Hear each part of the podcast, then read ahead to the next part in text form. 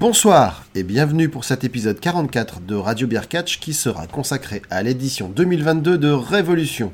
Je suis Greg et avec moi il y a Delphine. Quentin. Charlie. et ce Et soir Rhône. voilà, avec nous il y a un invité spécial, voilà. Ah oui. Moi, je me fais vite aux coutumes locales. hein. J'entends les noms qui se déballent, ça arrive à mon tour, je le balance. Eh bien oui, euh, bonsoir à tous, c'est euh, Rhône de VHS et Canapé. Euh, J'ai eu une petite invitation pour participer à cette émission et c'est avec grand plaisir que je viens discuter ici parce que euh, voilà, j'écoute votre émission, je l'aime bien, vous m'amusez.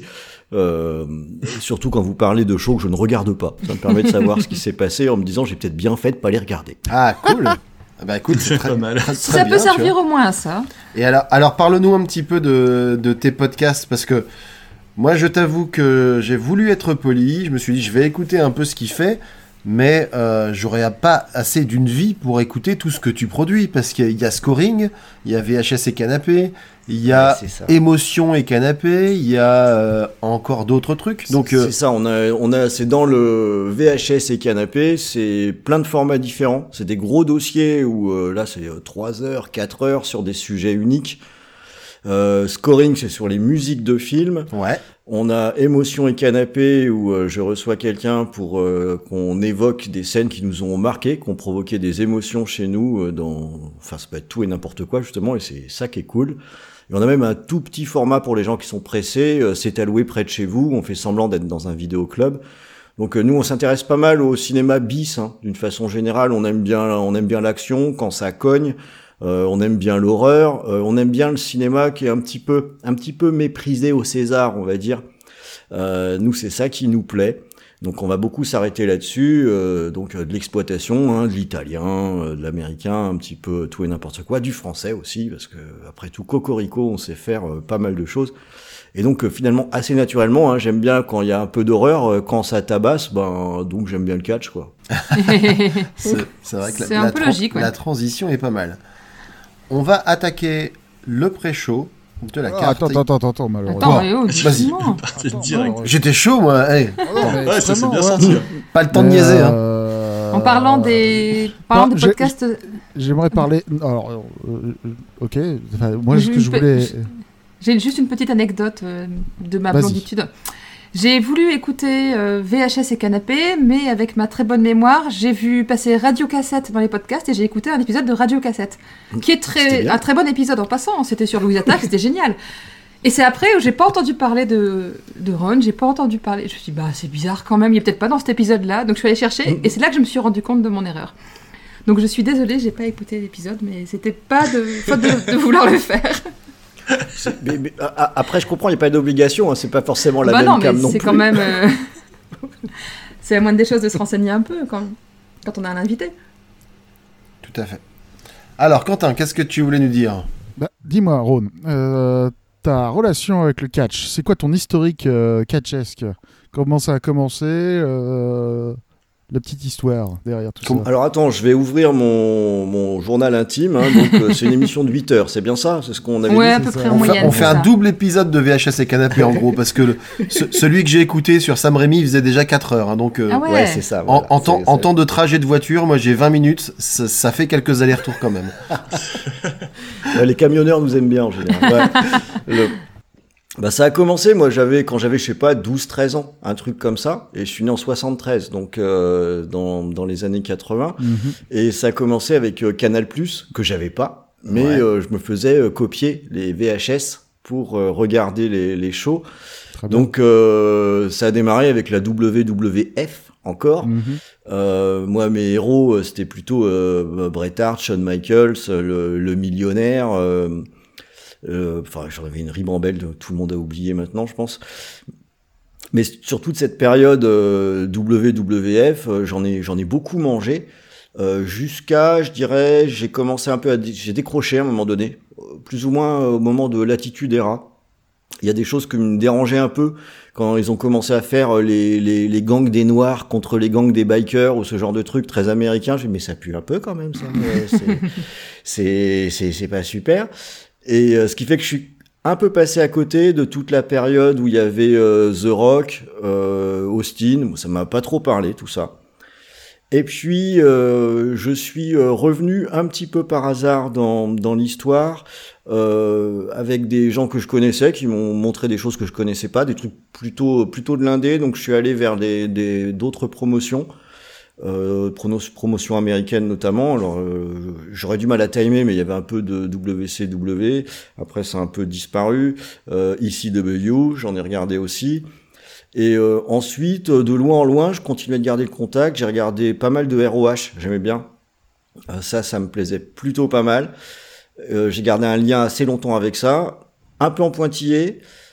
Et j'ai commencé à vraiment remettre le doigt dedans avec la NJPW Euh, qui, est, qui est montée. Euh, en fait, un jour, on m'a parlé du G1 Climax, je sais pas ce que c'était. Euh, J'étais en vacances, je suis allé, je suis en train de m'ennuyer en vacances. En plus, il faisait peut-être pas beau, j'en sais rien.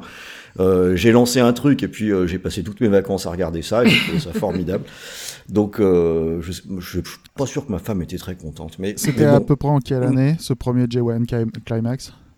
Alors, euh, j'aurais vraiment du mal à le mettre. Il y avait Tomohiro Ishii, c'est mon petit préféré. Ouais. Euh, de- déjà dans l'histoire, c'était forcément Okada champion. De toute façon, c'est toujours Okada champion. Ok, donc c'était Euh, post-2012. Ok. Ouais, mais c'est ça, ça doit être dans ces eaux-là.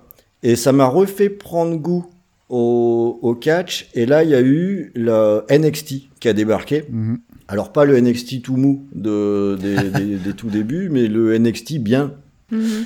Euh, celui avec des gens comme euh, William Regal, tiens, tiens, ou euh, quand il y avait euh, Triple H aux, aux manettes, et là il y avait plein de mecs qui étaient absolument euh, super là-dedans, notamment des gens qu'on avait déjà vus un peu à la ROH, Mhm. qui, qui montraient le, le bout de leur nez, et ça m'a bien fait mordre euh, le truc. Du coup, de temps en temps, j'ai réessayé un peu de WWE, puis j'ai fait euh, non, non, je- non, toujours pas. Euh, et quand euh, AEW est arrivé, je me suis mis à regarder les choses de façon un peu plus régulière. Et là où j'ai remordu, mais carrément, c'était avec le All Out euh, de l'année dernière. Bon, bah là, là, là, là, là, j'étais foutu. Hein, euh. Ouais. C'était le show presque parfait, donc. euh, Putain, ouais, puis le- la double arrivée à la fin, Ah euh, ouais. en fait, euh, je- je me- je me- j'ai réalisé d'un seul coup que je pouvais encore avoir 12 ans, quoi. C'était euh, assez, assez phénoménal. Je sautais partout. Euh, Il y avait euh, bon Brian Danielson, ça depuis peut-être toujours, c'est vraiment mon catcheur préféré. Pour moi, c'est le catcheur parfait. C'est le meilleur du monde. Hein. Mais évidemment, Bah, et- enfin, il y a pas. Et le, le, le mec, et le, le coup qu'ils nous ont fait de la double arrivée, tout le monde attend qu'il arrive. Putain, Adam Cole, que j'aime beaucoup aussi, qui est là, je fais, oh, trop bien Cinq minutes après, deuxième arrivée, c'était fantastique. Et depuis, euh, bah depuis, je suis devenu un fidèle de l'AEW. Euh, je regarde, euh, alors pas tous les Dynamite, ça dépend de mon emploi du temps. Par contre, je rate pas les Rampage parce qu'il y a toujours un- le troisième match, euh, le dernier match, il est toujours vachement bien. Euh, mais je suis toutes les storylines, je suis et le- leur show, euh, leur gros show, je, enfin je trouve qu'ils sont toujours bien quoi, ils sont au minimum bien. Euh, ce qui fait que j'en j'en rate pas un seul et que j'ai retrouvé le, le petit truc là avec la hype où euh, où on est un peu impatient quand même que ça arrive euh, et c'est ça donc euh, on peut dire que j'ai replongé dedans quoi. Bah, c'est ce que je dis souvent. Enfin, les IW, c'est un peu l'effet qui qu'ils arrivent à faire avec les, les vieux entre guillemets fans de catch, c'est que ils, ils ravivent un peu la flamme, quoi.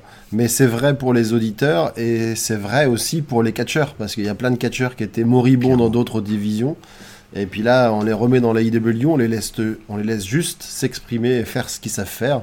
Et puis euh, ils s'éclatent et puis ils nous donnent du plaisir, quoi. Donc euh, Puis, puis ce que j'adore, moi, c'est, euh, et on va le voir dans ce dont on va parler ce soir, ce que je trouve super avec cette fédération, c'est que sur une même soirée, elle peut nous proposer des styles de catch qui sont très différents. c'est vrai. C'est clair. Euh, on a, euh, on a à la fois du, on peut avoir du catch un peu old school qui est vachement basé sur le storytelling et moi j'adore ça, mais euh, je boude pas mon plaisir quand j'ai un peu du, du catch plus moderne, plus euh, spotfest euh, où il y a pas beaucoup de selling mais où il y a du, des, des actions très spectaculaires. J'aime ça aussi. J'aime bien quand il y a un petit peu de, de pourreau qui s'invite avec des bons échanges de mandales. Ça me plaît aussi. Et quand dans la même soirée on peut tout avoir, il y a même, en plus, ils ont gardé ce petit côté euh, indé avec des trucs à la con, euh, des, des scènes un peu surréalistes où, euh, ouais, ok, on sait que c'est pas sérieux, mais bon, un Dan Ozone comme euh, ils ont signé ou un Orange Cassidy, on n'aurait jamais pu imaginer ça à la WWE. on pourrait se dire que ça, jamais ça n'aurait marché et les- un truc comme Orange Cassidy, c'est assez stupéfiant en fait. Ça fonctionne quoi. C'est mon petit chouchou. Orange Cassidy. C'est c'est un de mes chouchous, ouais. Rien que pour son, sa nonchalance et le, le côté euh, comédie sérieux en gros qu'il apporte dans un match. Quoi. Ouais. Ouais, puis le, et il y a l'autre truc aussi qui fait que pour moi ça marche énormément, c'est le public. Le public, il est à burne euh, tout le temps. Il y avait un peu ça dans NXT aussi. Ouais. Mais du coup, ça devient dingue. Euh, Orange Cassidy, que je connaissais pas, moi, avant qu'il arrive, très très peu, Mm. quand j'ai vu donner ses petits coups de pied au ralenti, là, à la fois c'est con et à la fois c'est mortel.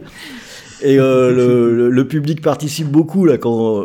Moi, j'avais jamais vu faire ça. Euh, et t'as le public qui est là, wow, wow, avec tout. Mais qu'est-ce que c'est que ce truc? Mais c'est difficile de rester insensible quand, quand on regarde ça. Et euh, comme tu disais, Greg, le fait qu'ils laissent les catcheurs faire ce qu'ils veulent, c'est là qu'on voit qu'il y a des mecs, ils sont vachement plus doués que ce qu'ils ont pu faire euh, par ailleurs, quoi. Et du coup, ça match, euh, ils bossent bien ensemble. Moi, je prends bien mon pied avec ça, quoi. Ouais, c'est- on est d'accord avec toi. hein. Il Y a pas... Ouais, Alors ça, c'est Je pense qu'il y a consensus. hein, c'est toujours intéressant de recevoir des gens en invité qui, re- qui ont regardé probablement plus de catch dans leur vie que nous. C'est clair Mais, mais tu vois, mais par contre, là où je te rejoins, c'est que moi j'ai eu un petit peu le même parcours que toi. J'ai découvert avec les superstars du catch, bah, j'étais un petit peu plus jeune parce que je suis de 1980.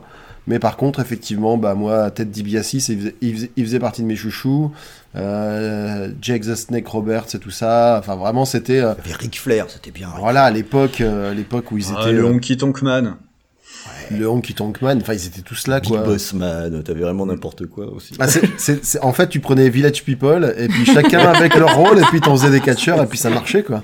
Moi, je, l'ai- je regardais avec mon père, mais j'en ai aucun souvenir. Je me souviens, si, je me souviens d'images, mais le nom, les... ce qui pouvait se passer, etc., je m'en souviens pas forcément. Mm, Mais, Mais c'est intéressant, euh, si tu connais pas, de regarder des anciens shows sur certaines périodes, Mm. parce qu'il y a des choses qui fonctionnent encore super bien.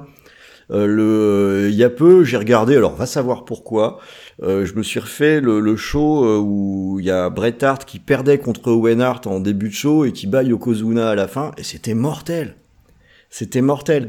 Il, il produisait des trucs qui étaient, qui étaient quand même bons, et il faut dire qu'il y avait des sacrés workers, quoi. Euh, Quant à des, des rivalités comme Bret Hart, Shawn Michaels, c'était mythique, hein. Mhm. Bah, c'était l'âge, enfin, souvent, euh, on parle un peu de l'âge d'argent euh, avec ces, avec ces catcheurs-là. euh. Donc, l'âge d'or avec Hulk Hogan, avec euh, Macho Man, avec euh, le guerrier ultime, tout ça, euh, André le géant, et puis euh, l'âge d'argent avec The Rock, Steve Austin, euh, Bret Hart, tout. Enfin, Il y a eu vraiment de très très belles euh, époques. Et moi, je suis comme toi, Mm. Latitude Era, je l'ai un peu raté. C'était l'époque où j'avais décroché, et puis je suis revenu un peu euh, après, euh, à l'é- à l'époque où c'était c'était déjà les John Cena, les Randy Orton, et puis les Edge euh, qui tenaient le qui tenaient le haut du pavé, quoi. Pareil, à moi, The Rock, je l'ai découvert au cinéma. Parce que toute cette période de catch, je l'avais zappé. Ouais. Et euh, en fait, mon, mon frère, il est, il est né en 76, donc euh, le. J'espère que c'était pas dans Alerte à Malibu, quoi. Et justement, ouais, toute cette période, euh, voilà, fin, euh, fin milieu des années euh, 70, euh, bah, c'est pareil, mon frère est né là, est né là donc euh, pff, ouais, je regardais ça à 6-7 ans. Et euh, c'était super rigolo, quoi. On s'est fait mal plein de fois en faisant pareil. Ouais, aussi.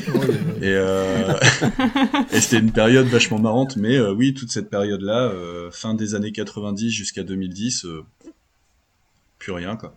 C'est à cause d'en- c'est à cause d'enfants comme nous. Enfin, moi, j'avais pas de frères, mais c'est avec des gens comme vous qui avaient des frères et sœurs qu'ils ont marqué euh, ne faites pas ça chez vous. C'est ça, ouais. J'ai eu que la grande chance d'avoir un frère qui était plus jeune que moi, mais qui était bien plus baraqué que moi, ce qui fait que je pouvais quand même tenter les prises. Alors, est-ce que tu connais ça, petit frère? Ça s'appelle le Tombstone Pile Driver. Tu vas Ouais. voir, ça va être vachement bien. on va le faire sur le lit quand même. ouais, c'est ça. Non, Bon, mais on a tous fait ça, hein. tu regardes les trucs, surtout les prises de soumission, sans ce genre de Ah, machin, bah tu fais bon, on va voir si ça fait vraiment mal. Ah oui, ça fait mal, oui, ok, j'arrête. j'arrête. Si peu. Ouais. si peu mal. Euh, Allez. on va attaquer le show quand même, parce que là, on est parti sur une, discussion de vieux briscards du catch. On, peut faire deux heures. euh. J'étais en train de me dire que si on ne s'y base bavard que ça pour parler d'un show qui va durer 4-5 heures, on va faire un- une émission qui va durer 4-5 heures. Question, vous voulez être couché à quelle heure c'est ça. Après, vous direz que c'est de ma faute. Hein. Ouais, c'est Ah ça. bah oui, bah, attends, il, il en- il en- il enregistre des émissions de 4 heures, donc lui, il s'en fout. Il, est- Mm. il est sur, sur son rythme de croisière. J'ai l'endurance, Voilà. C'est ça. Donc, AEW Revolution a eu lieu cette année à Orlando, en Floride, euh, le 6 mars, et a démarré par un pré-show contenant trois matchs. Ces matchs ont opposé euh, Statlander à Leila Hirsch, que Leila Hirsch a remporté en trichant salement. Euh, ce qui lui a permis de, euh, d'a- d'avancer dans, euh, dans les rangs féminins. Hook a battu Cutie Marshall à la manière de Hook, c'est-à-dire que bon, bah, il l'a malmené bien sauvagement. Et euh, House of Black a euh, vaincu l'équipe de Pentaoscuro, euh, Pac et Eric Redbeard, que nous connaissions à la WWE sous le nom d'Eric Rowan. Oh, Voilà. D'accord. Et pour ceux qui se posent la question, pourquoi Penta Oscuro ben, Penta collectionne les noms et collectionne les, les variantes de son gimmick apparemment. Donc Penta Oscuro, c'est si euh, euh, dans un univers parallèle, euh, Pentagone était l'Undertaker. Euh, c'est plus ou moins ça. C'est-à-dire qu'il arrive avec un long manteau noir et une pelle. Euh, et euh, Alex Abrahantes, c'est euh, en robe euh, et euh, en maquillage pâle. C'est c'est- c'est- c'est un peu Mais c'est est-ce qu'il c'est un peu bizarre. est-ce qu'il est dans la même continuité que, que Thanatos à la store?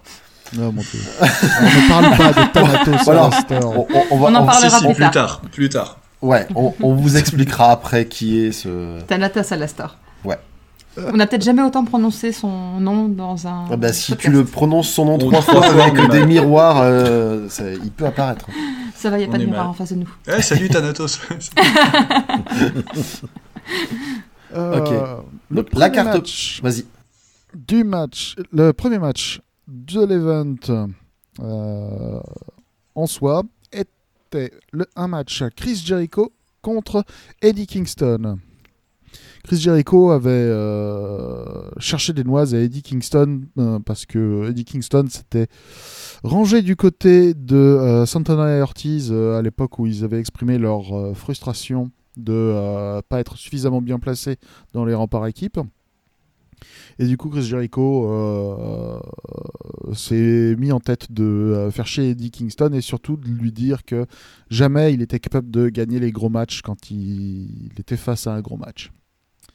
Alors, jusqu'à jusqu'à ce soir, il y avait d'ailleurs une statistique que je ne connaissais pas. C'est qu'Eddie Kingston n'avait jamais gagné un match en pay-per-view à AEW. Effectivement. Euh, Moxley Eh ben. perdu, Miro perdu. Euh, Alors c'était pas en pay-per-view, mais contre Danielson perdu. Euh, Contre CM Punk perdu. Euh, Bref, c'était c'était pas. Loser, quoi. C'était c'était pas, ouais, c'était pas la Ouais, C'est ça, ouais. C'était pas la. Euh, malgré le fait que ce soit un des favoris du public, hein, mais ça, ça ne garantit rien. Ça ne garantit rien. Donc, Alors Chris comment vous l'avez trouvé le match? Alors, Ah, déjà, vous, vous parlez pas du tout du buy-in, du coup? Ah, très... bah, comme on l'a pas vu On l'a pas- on l'a pas en parler, vas-y. vas-y, je, peux vous dire juste alors trois, trois mots rapidos parce qu'il y a quand même eu des trucs. vas-y, vas-y. Oui. Fais-toi plaisir. Voilà, le, le mec, il arrive déjà, il veut faire son. son... C'est ça. On nous avait Non, prévenu, je- on nous avait briefé. On dit, ah, il est casse-couille. Non mais je, vais, je- je vais faire super vite alors parce qu'il y a quand même un match féminin entre Laila Hirsch et euh, Chris euh, Statlander ou quel meilleur match féminin de la soirée. Ah Donc, merde, euh, quel dommage. et, et alors que c'est un match de weekly, hein, mais mais c'est c'est c'est déjà ça. Et euh, où euh, Laila Hirsch, moi j'ai trouvé qu'elle était plutôt pas mal Ouais. euh, finalement. Euh, que Elle est très dans- athlétique. Dans le genre, ouais, puis dans le genre badass, elle est vraiment menaçante, euh, bien violente dans ses mouvements. C'était pas mal d'ailleurs. Euh, Statlander lui a servi la soupe hein, un petit peu pendant le match, mais franchement ça, ça tenait la route. Et euh, Hook contre QT Marshall, c'est quand même pas anodin parce que c'est son premier un peu vrai match qu'il a Hook, euh, où c'est pas c'est pas un total squash. Ça, alors ça a duré 5 minutes hein, au lieu des deux. C'est pas, c'est peut-être pas énorme, mais en attendant, euh, enfin moi il m'impressionne parce que j'ai l'impression qu'il est de meilleur en meilleur. Ils ont bien fait de pas le sortir trop vite parce qu'il est ultra fluide. Hmm. En, il fait beaucoup, il est beaucoup sur des prises de judo, de soumission, mais franchement c'est, il est hyper explosif. Moi je le trouve très bon. Et contre QT Marshall qui lui a donné un peu de fil à retordre, qui est quand même plus massif, c'était intéressant de voir ce que ça allait donner. Et je trouve que c'est prometteur. Et le, et le troisième match, c'est quand même des bons catcheurs, quoi. Malakai Black, euh, Brody King et Buddy Matthews, surtout, Ouais. euh, qui, qui se pointent Ouais, c'est là-dedans. Euh, franchement, ça aurait pu être un opener, pas loin. Hein, c'était pas dégueu du tout. J'étais c'est dégoûté voir, que ce euh, soit pas dans la carte principale parce Ouais, que pareil. c'était quand même euh, six catcheurs intéressants à, à voir. Même si la carte était déjà bien bien C'est remplie. ça. C'est ça. Alors le peut-être que ça a été un peu expédié. C'est pas le match parfait. Hein. Je vais pas faire trois plombes dessus non plus, mais euh, on a quand même des, types qui sont qui sont bons dans le ring. Il y a des bons échanges. Euh, Pac c'est quand même ultra solide. Euh, Buddy Matthews. euh, Franchement, c'est prometteur. Il y, a, il y a largement de quoi faire. Et même Brody King, qu'on n'avait pas trop vu, il a bien tenu son rang quand même. Enfin, il y en avait un petit peu pour tout le monde. Et du coup, match bien agréable à regarder, quoi. Euh, Enfin, je trouvais que le, j'ai trouvé que le va- valait quand même le coup globalement, ne serait-ce pour se mettre un petit peu en condition. Alors pour les spectateurs, c'était peut-être un peu plus chaud parce que du coup, ça faisait une heure de plus. Hein. Ouais. C'est un show qui est très long. Mais mais voilà, voilà. je- je- J'arrête avec mon buy-in. J'arrête de vous interrompre. Ça y est. Je... Mais non, mais sens-toi libre de nous interrompre quand t'as quelque chose à dire. hein, Enfin, on va quand même lui couper son micro. De temps en temps, de oui. temps en temps. Oui. De toute façon, on pourra couper au montage. Mais on euh. va, voilà, on va couper. euh, on va dire non, ça on s'en fout. Et puis voilà, ça, ça, ça va bien je suis rassuré. C'est comme chez toi, quoi. Voilà. Voilà. On va rappeler qui est le patron. Voilà. Donc, on revient sur le premier match euh, du show en lui-même. Donc pour répondre à la question de Quentin sur ce qu'on en a pensé, moi j'ai trouvé que c'était un match classique de Chris Jericho en fait. C'était, euh, c'était plus, enfin j'ai- eu l'impression que pendant un moment c'était un match pour le mettre lui à l'honneur plus que euh, que Eddie Kingston, même si euh, au fur et à mesure du match la, la tendance s'est un peu inversée. Bah, déjà, ce qu'il je- faut, di- ce qu'il faut dire, c'est que Chris Jericho, il a quand même perdu, euh, je sais pas combien de 20 kilos. kilos, tu disais en- Quentin, c'est ça? En l'espace de quelques mois. Enfin, tu, en bonne forme là. hein. Voilà, Ouais, ouais. en octobre, il était, il comme était ça, hein. bouffi. Euh, même au niveau du visage, il était vraiment bouffi.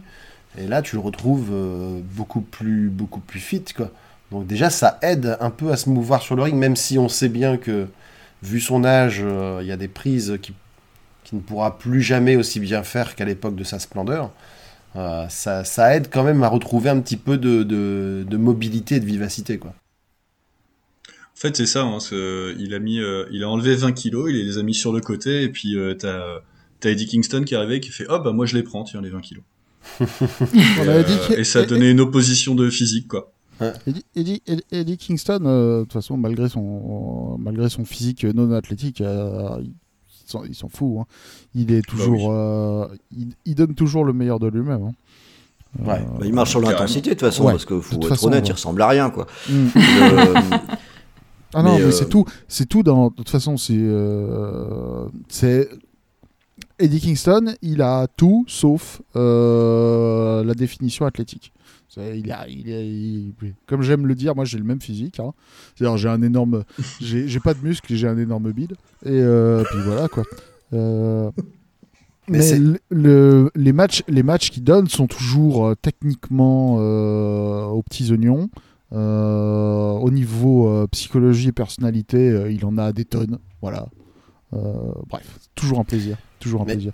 Eddie Kingston, c'est un peu l'anti-catcheur parce que euh, la, la plupart des catcheurs sont quand même en général très affûtés, lui beaucoup moins. Euh, la- leur- les carrières de la plupart, je dis bien la plupart des catcheurs se bâtissent sur leur victoire. Lui, il perd tout le temps. Sa popularité, elle continue de grimper en flèche. Donc il fait rien comme les autres et ça lui va Ça bien jusqu'ici. ouais, quoi. Après, euh, là, on est sur un. Enfin, moi, je trouve techniquement, c'est pas si propre que ça. Hein. C'est, je trouve ça souvent un, un peu limite, mais quelque part, ça rend le truc réel, donc ça marche. Mais ça, c'est. Là, on a un match dont moi, j'attendais rien hein, de ce match. Hein. J'avais même peur de ce match-là, pour tout dire. Et quand je l'ai vu en opener, je me suis dit, oh lolo, c'est peut-être pas une bonne idée.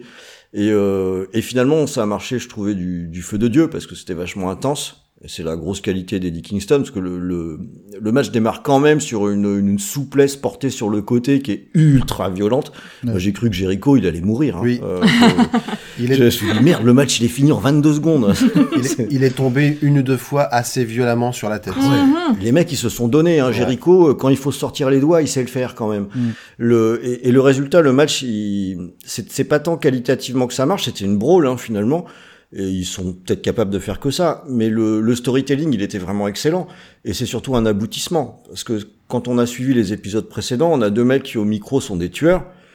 qui ont passé leur temps à se défoncer. Donc euh, finalement, quand on voit que ça tient un peu la route au niveau de, de la brawl, moi j'ai été super investi dans le match à ma propre euh, surprise. En fait, j'ai adoré. Euh, et ils m'ont, enfin ils m'ont, c'est euh, Jericho m'a beaucoup surpris quoi. Euh, de temps en temps, on dirait qu'il choisit des matchs où il a décidé pas de perdre que 20 kilos, mais de perdre aussi 15 ans. Mm. Je sais pas comment il fait, euh, comment il fait ça.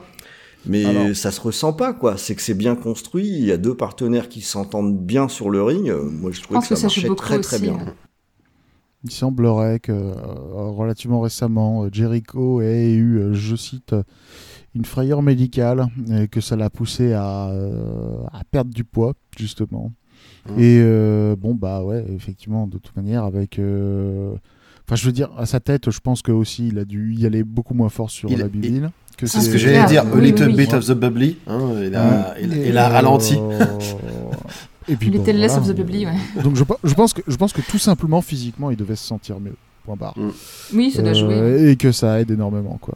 Mais moi j'ai bien aimé les, les sourires des deux qui étaient pas, c'était pas des sourires francs parce que ça pouvait pas marcher avec le match, mais tu sentais qu'ils avaient un visage souriant et euh, content d'être sur le ring. C'était, Ouais, ils étaient heureux d'être sur le ring. Ça se sent. ça, se sent, sentait, ils avaient les yeux pétillants, c'était, euh, ça faisait plaisir à voir. C'était pas un match subi, c'était un match euh, vraiment apprécié, je pense, euh, par eux et par ceux qui l'ont vu. Mm. Ouais, Et finalement, un bon euh, choix d'opener. Oui. Euh, le- Ce qui n'était pas forcément évident. Traditionnellement, les openers, c'est plutôt des matchs par, par équipe, des trucs où ça va un peu sauter partout. Le, je trouvais ça assez étonnant de mettre ça, puis au final, je, ça s'est avéré être un vrai bon choix. Quoi. Bah, Moi, je trouve que c'est pas mal, ce L'intensité genre- y était donc euh, ouais. Voilà. C'est pas mal ce genre de match en opener parce que ça, ça, ça met de l'intensité dès le départ, mais c'est quand même moins intense que certains autres matchs qu'on a pu Mm. avoir pendant le pay-per-view. Et le mettre en milieu, ça aurait pu faire baisser l'intensité du public aussi, peut-être. Vu la longueur du show, c'était le bon choix de le mettre au début plutôt que vers le milieu. En tout cas, euh, Chris Jericho, il s'est fait maltraiter tout le long du match. Euh, il s'est fait même manger le front. C'est euh, assez rare pour le souligner. Donc, euh, c'était. euh, Ouais, moi, c'était vraiment sympa. Ouais, c'était un bon, un bon match, un bon début. Alors, le finish. Comment arrive-t-il? Ah, Le finish, le finish, c'est euh, ça se termine sur euh, Eddie Kingston qui enchaîne sur euh, deux huracans qui sont ses ses coups de pointe derrière avec une rotation et il met Jericho dans un stretch plum et lui et lui détruit l'épaule jusqu'à ce que Jericho jusqu'à ce que Jericho tape. J'étais Voilà. assez, j'étais assez surpris que ça se termine sur une finition, euh, sur une Sur soumission d'ailleurs, ce, ce Ah, match-là. euh, j'ai- Je n'étais pas le seul à être surpris. Euh, Eddie Kingston, quand, euh, quand, euh, quand Aubrey Edwards lui dit que c'est bon, il a gagné, euh, il fait une tête du genre Ah, Vous êtes sûr? Mais, mais en fait, ouais, ça c'est euh, c'est un peu du, du- On parlait du storytelling du match. Parce qu'à un moment, il, se, il, prend, il prend un vilain coup et, et- et il joue aussi le gars un peu groggy qui, a- Mm. qui est pas complètement lucide. Donc euh, le, le gars qui tient plus par, euh, plus par les nerfs et plus par l'énergie que par vraiment le, le, mo- le- juste la, la réflexion. Quoi. Ce qui doit être valable dans beaucoup de ces matchs d'ailleurs.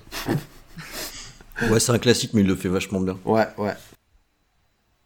En tout cas, voilà, une bonne, une bonne intro. Le match suivant, alors là, on parlait de, de, de matchs un peu plus rythmés. Bah, là, je Attends, pense- attends, attends. Ouais, oui. Ah, je, vais, je vais trop vite, c'est ça. Tu, je vais Mais beaucoup oui, trop vite t'as oublié la scène après le- la fin du match Oui, Ron, mais tu voulais oui. dire quelque chose Bah ou pas ouais. Ou tu... euh, Non, j'attendais le match suivant avec Ah, impatience. Parce que, vas-y, continue. Match suivant. Ah bah voilà, bravo. Hein bon.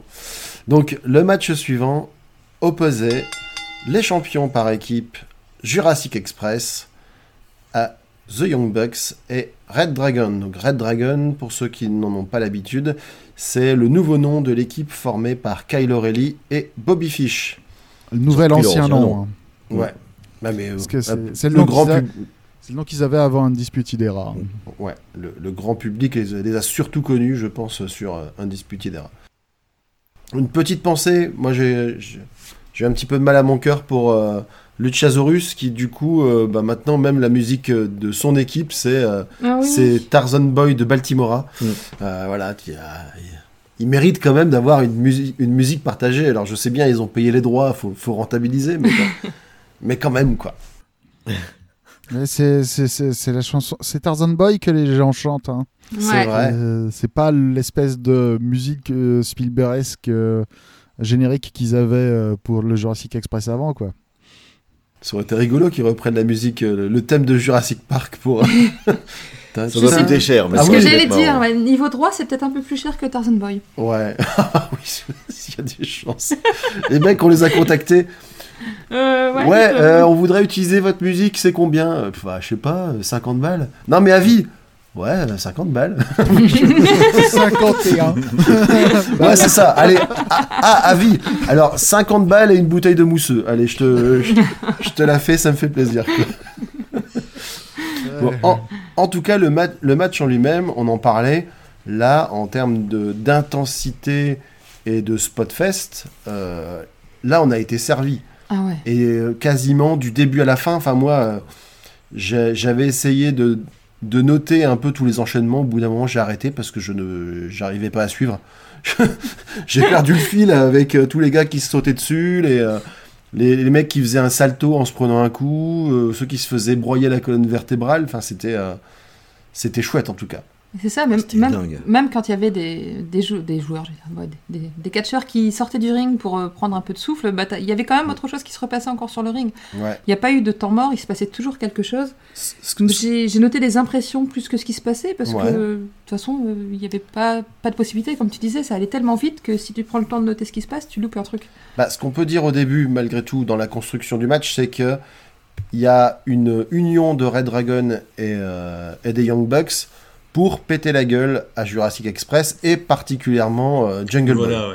Voilà. Ouais. Qu'est-ce qu'il Ah a oui, pris, en a Donc pris Jack Perry, là, il a, il, il est pas venu pour rien. Mais il était en forme aussi. hein. Il, Il, a, a, mangé. il a bien rendu aussi. hein. euh, il a été sauvé plus d'une fois. Il s'est extirpé à 2,5, 2, 3 quarts ou 2,85. Oh, Il y a un qui est dingue. Oui. Il, est- il y a 2,98. Ouais, il y a- alors, mais plus- plusieurs fois d'ailleurs dans le, dans le pay-per-view, il y a des arbitres qui comptent un peu lentement. Mm. Et bon, c'est, euh, on sent que c'est les catcheurs qui disent eux-mêmes Eh oh, euh, on arrête là Mm. parce que sinon le match est terminé. Quoi. Donc, euh, mais, mais c'était, c'était, c'était vachement spectaculaire.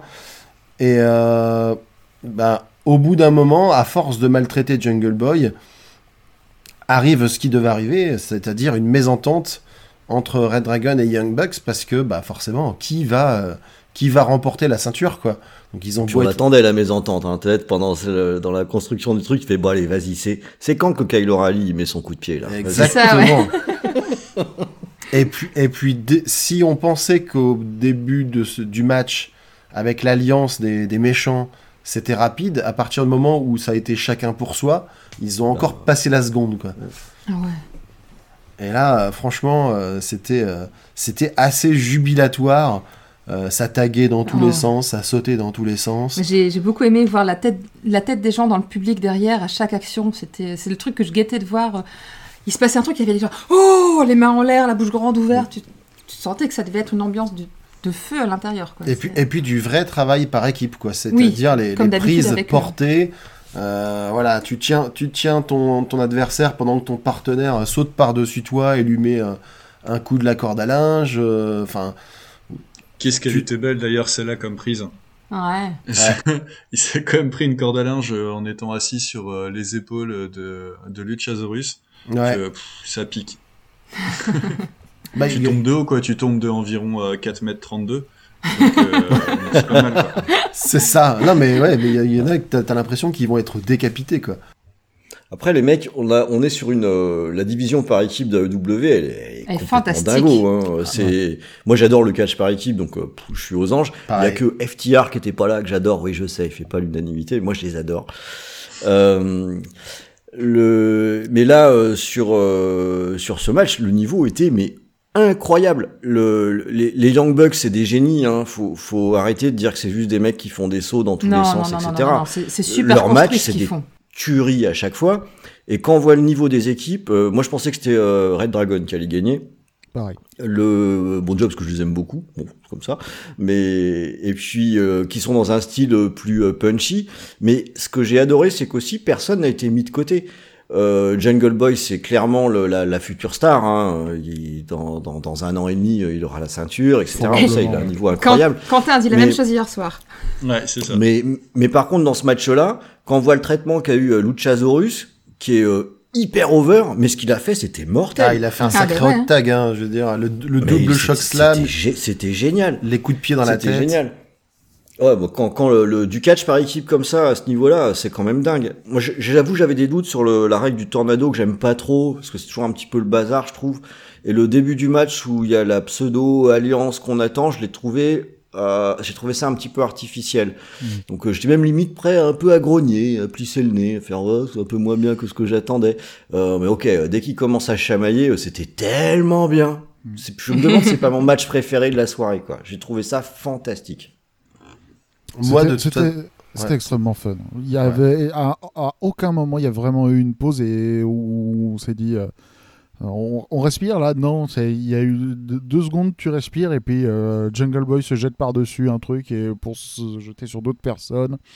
Euh, et, c'est reparti, ouais. Et puis ça allait. Et, reparti. et puis ça allait dans l'excès aussi. Euh... Bref, on pourrait parler de séquences en particulier, mais le, le, match tout entier de manière générale était vraiment cool. Ouais. Et... Puis en fait, c'est très intelligent la décision de laisser la ceinture euh, sur euh, Jurassic Express c'était le bon choix parce qu'en fait, rien qu'avec ce match, là, on est déjà hypé pour la suite, pour ce qui va se passer entre les Young Bucks et, les Red Dragons. Et ça va donner des matchs de feu. Hein. Ouais. ouais, ouais. Ça va donner des matchs de feu, quoi. Le, divor le, le, divorce, il va, il va être un petit peu, il, il va, il va être fun, mais euh, il, il va nous. être méchant aussi. ouais. Ouais, c'est cool. Ça promet pour la suite. Mm -hmm. Ch Charlie, toi, t'avais avais, d'autres choses à ajouter sur ce match-là? Bah, vous avez absolument tout dit. Euh, c'est euh, moi j'ai trouvé ça euh, ultra fluide. Euh, pourtant trois équipes avec les tags, ça peut manquer de rythme, mais là ça suivait tout le temps. Il n'y avait pas de, je vais pas dire faux raccord, mais il n'y avait pas de choses qui avaient l'air bizarres. En fait c'est ça. C'était bah là, enfin il y avait une pièce. Hein, c'était c'était extrêmement calculé, bien orchestré. Et physiquement, c'était au top. Et oui, puis t'es accroché, tu te dis, ah, il est où mon popcorn? Euh, tu, tu lâches pas l'écran euh, pendant la durée du match. Ah, c'était vraiment, euh, bah, c'est un match parfait quoi. Euh, il n'y a pas beaucoup dans une année de match de catch pour moi euh, à ce niveau-là, et là on y était. C'est celui, je pense, que je vais montrer. à Jules? Que je vais montrer à notre fils de 6 ans parce mmh. que. Bon, pour, il aime beaucoup quand voilà. ça saute dans tous les sens. Pour reprendre un peu l'histoire, donc on, on, a assisté tous ensemble un gala de catch dans, dans la bonne ville de Waterloo. Euh, donc un gala de catch amateur euh, et donc on y a emmené toute à la notre salle Roger Salingro. Hein. Oui, la salle Roger Salingro, exactement. voilà. Et on y a emmené toute notre petite famille et puis euh, bah, voilà. C'était la première fois qu'il voyait vraiment du catch parce qu'il avait vu quelques séquences de, de Ricochet. Ricochet il réclame. Il... D'ailleurs, il espérait voir Ricochet. J'ai essayé de lui expliquer que Ricochet, Ricochet Waterloo, c'était un peu. Euh, il avait piscine ce soir-là. Voilà. Alors ok, ok, il est pas au top de la carte Ricochet, mais bon, quand même de, de là à l'envoyer faire un house show à Waterloo, c'est un peu. c'est un peu compliqué. Dans une salle à quoi on devait être 300-400 personnes, Maxi? Ouais, mais le public. C'est pas mal déjà. Le public était chaud. Il y, avait, il y avait vraiment du monde. Pour le coup, c'était, c'était plutôt pas mal organisé. Voilà, bon, en tout cas, tu sais, euh... notre petite, euh, notre petit aparté.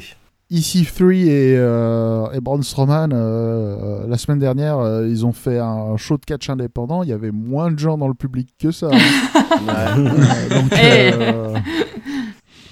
Ah, mais hein quand. J'ai pas. Par là, je veux pas dire que Prince Zephy est une plus grosse star que Braun Strowman, mais. euh... mais euh, voilà quoi. Hein. Mais lui, il a euh, Seven Nation Army euh, comme musique, donc. Ouais. Oui. Ouais. Ouais. Si donc tu veux, si tu veux qu'une, euh... en fait, c'est simple. Il faut qu'il y ait un promoteur de catch qui achète Seven Nation Army et qui fasse rentrer tous ses babyface sur Seven Nation Army et il n'y aura plus jamais de problème. Ils sont toujours populaires. Le mec, il achète deux musiques, une pour les gentils, une pour les méchants. Exactement. La question, hein. c'est quelle musique il faut pour les méchants? Celle de Dark Vador. C'est ce que j'allais dire. tant, tant, Écoute, c'est clair. Ah, ouais, mais là encore, ça va coûter cher. Je pense que ouais. Non, quand le show, tu le fais comme ça dans une petite ville du Nord, John Williams, il sera pas au courant. Ah, ouais, bon. bah, ah oui, écoute. Ah, c'est comme, Parce c'est que comme nous truc, quand on fait que- des podcasts, quoi. En fait, on rajoute. On va dire, ça passera, il n'y a pas assez d'écoute, c'est bon. Ce qu'on n'a pas dit, c'est qu'à l'entracte, ils ont fait défiler euh, tous les petits notables euh, et responsables des associations de la ville de Waterloo. Ah, purée, Et oui. qu'ils sont rentrés un à un sur le ring sur le générique de Star Wars. Ouais, Donc, ouais, c'est vrai. c'est- c'est- Un par un. Ils s'en foutent. Un par un, et Un ils par étaient un. au moins Et 20. ils étaient 20. Alors, est-ce qu'ils sont et ils ont fait une bataille royale ou euh, On s'y attendait, justement. J'aurais aimé. J'aurais aimé. J'aurais aimé c'est ce que c'est ce que j'ai tweeté à un moment parce avoir la députée vraiment- et le maire de la ville faire une battle royale, j'aurais bien aimé, oui. Ouais, Madame la députée par-dessus monsieur la troisième corde, hein, s'il vous plaît. Ah, a- Alors, je, par contre, je te corrige, Quentin. Il y a beaucoup de gens qui sont rentrés sur euh, la, la, mu- la musique de Star Wars, mais il y a aussi des gens qui sont rentrés sur Eye of the Tiger de Survivor, quand même. C'est vrai. Et là aussi, c'est la musique pour un catcheur, malgré tout. Ça c'est- marche forcément. C'est vrai que c'est plutôt sympa. Bon, pour un, pour un député, un peu moins, mais bon, soit. Belle a pas des musiques euh, du genre l'arnaqueur ou un truc comme ça Ouais, ouais. Bref. Toutes nos félicitations à Adam Ben Seba, le volcan Kabyle, qui a gagné la Le Battle Royale finale. Voilà. Ouais, Oh, Le nom il cogne. Ah, grave, nous, il nous- il nous a régalé. ouais. Tout à fait. On dirait limite une position quoi. Tu veux dire euh, au même titre que la boîte japonaise ou un truc comme C'est ça, ça.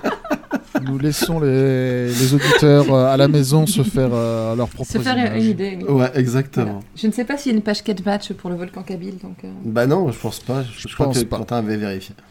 Bref, en- On revient à, enchaînons. à Révolution. Voilà. Ce- Est-ce que vous aviez d'autres choses à ajouter sur ce match-là ou on peut parler du match suivant? Non c'est bon j'avais mis des petits cœurs dans mes notes. moi. Euh, C'est c'est C'est tout, tout à fait justifié. Le troisième match. Donc le troisième match, c'était un match qui s'appelait Face of the Revolution Ladder Match. Donc en gros, c'était un match par échelle où les concurrents devaient aller récupérer un...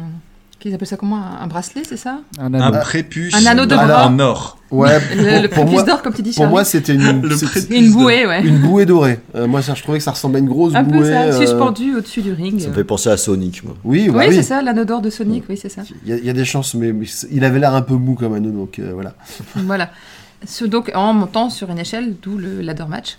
Et les participants étaient donc Christian Cage, Orange Cassidy, Powerhouse Hobbs, Keith Lee, Ricky Starks et Wardlow. Du beau linge. Du beau linge, oui, ça fait beaucoup de monde et Il y a ouais, très un, sympa. un mélange de un mélange de beau bébé et de catcheurs un peu plus un peu plus fin. Petite mention spéciale pour Orange Cassidy qui a fait un truc que je n'avais jamais vu. Tu parlais euh, Son entrée tu parlais son Ron de- entrée de- des, des segments de comédie où, Ouais. il, où il entre sur le ring en roulant Sous la première corde. sous la première corde et il roule mais sur toute la longueur du ring et il ressort de l'autre côté. Il a fait tellement de trucs drôles pendant ce match. Je, moi j'étais clair. j'étais Ouais, ébahi. il, est- il était génial. J'étais ébahi parce qu'il y, a y une espèce de créativité dans le n'importe quoi qui me. Ouais. Mon Parce premier là où il m'a fait, il m'a fait kiffer, c'est quand t'as les trois gros bébés là qui se regardent et qui se font au milieu comme ça, genre rien à foutre. qui donne les mini coups de pied là, poum. Poum. Poum. Qu'est-ce que c'était drôle. Oh, putain, Ouais. non mais c'était tellement drôle qu'à un moment il était, il était au bord de- Oui. d'exploser de rire lui-même. Oui, oui, à un oui, moment, c'est il y a son visage. Il, il essaie de garder, de, de, de pas trop se marrer, mais je pense qu'il.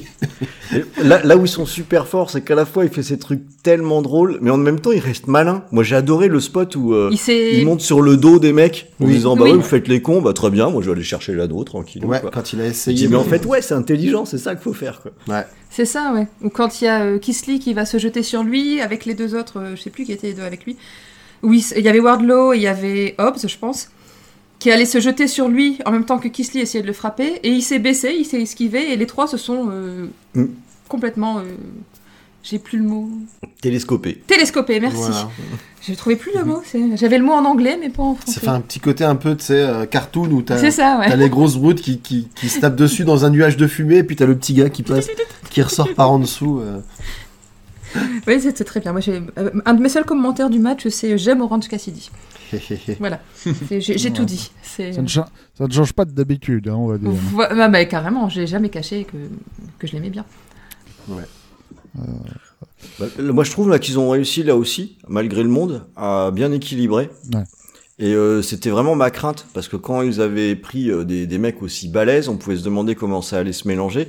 Mais en fait, ils ont été futés parce que, euh, notamment, c'est euh, Christian Cage qui m'a un peu surpris. Euh, qu'il la joue à l'expérience et c'était logique. Ouais. Et en fait, euh, il a joué le mec. J'ai fait plein de matchs de l'échelle, je sais comment faire et il a super bien tenu son rôle. Et les chacun dans son registre a été quand même bien mis en valeur, je trouve. Euh, il y a quand même un spot aussi euh, Ricky Stark là qui saute à travers l'échelle. Euh, faudra lui dire merde. C'était pas mal, puissant. ça. Ah ouais, le spire, le spire de Ricky Starks à travers Ouais. l'échelle, c'était, c'était beau. Et puis il se prend un bump de oh là là de, de, de malade De mental euh, à ouais. un moment Ouais, donné.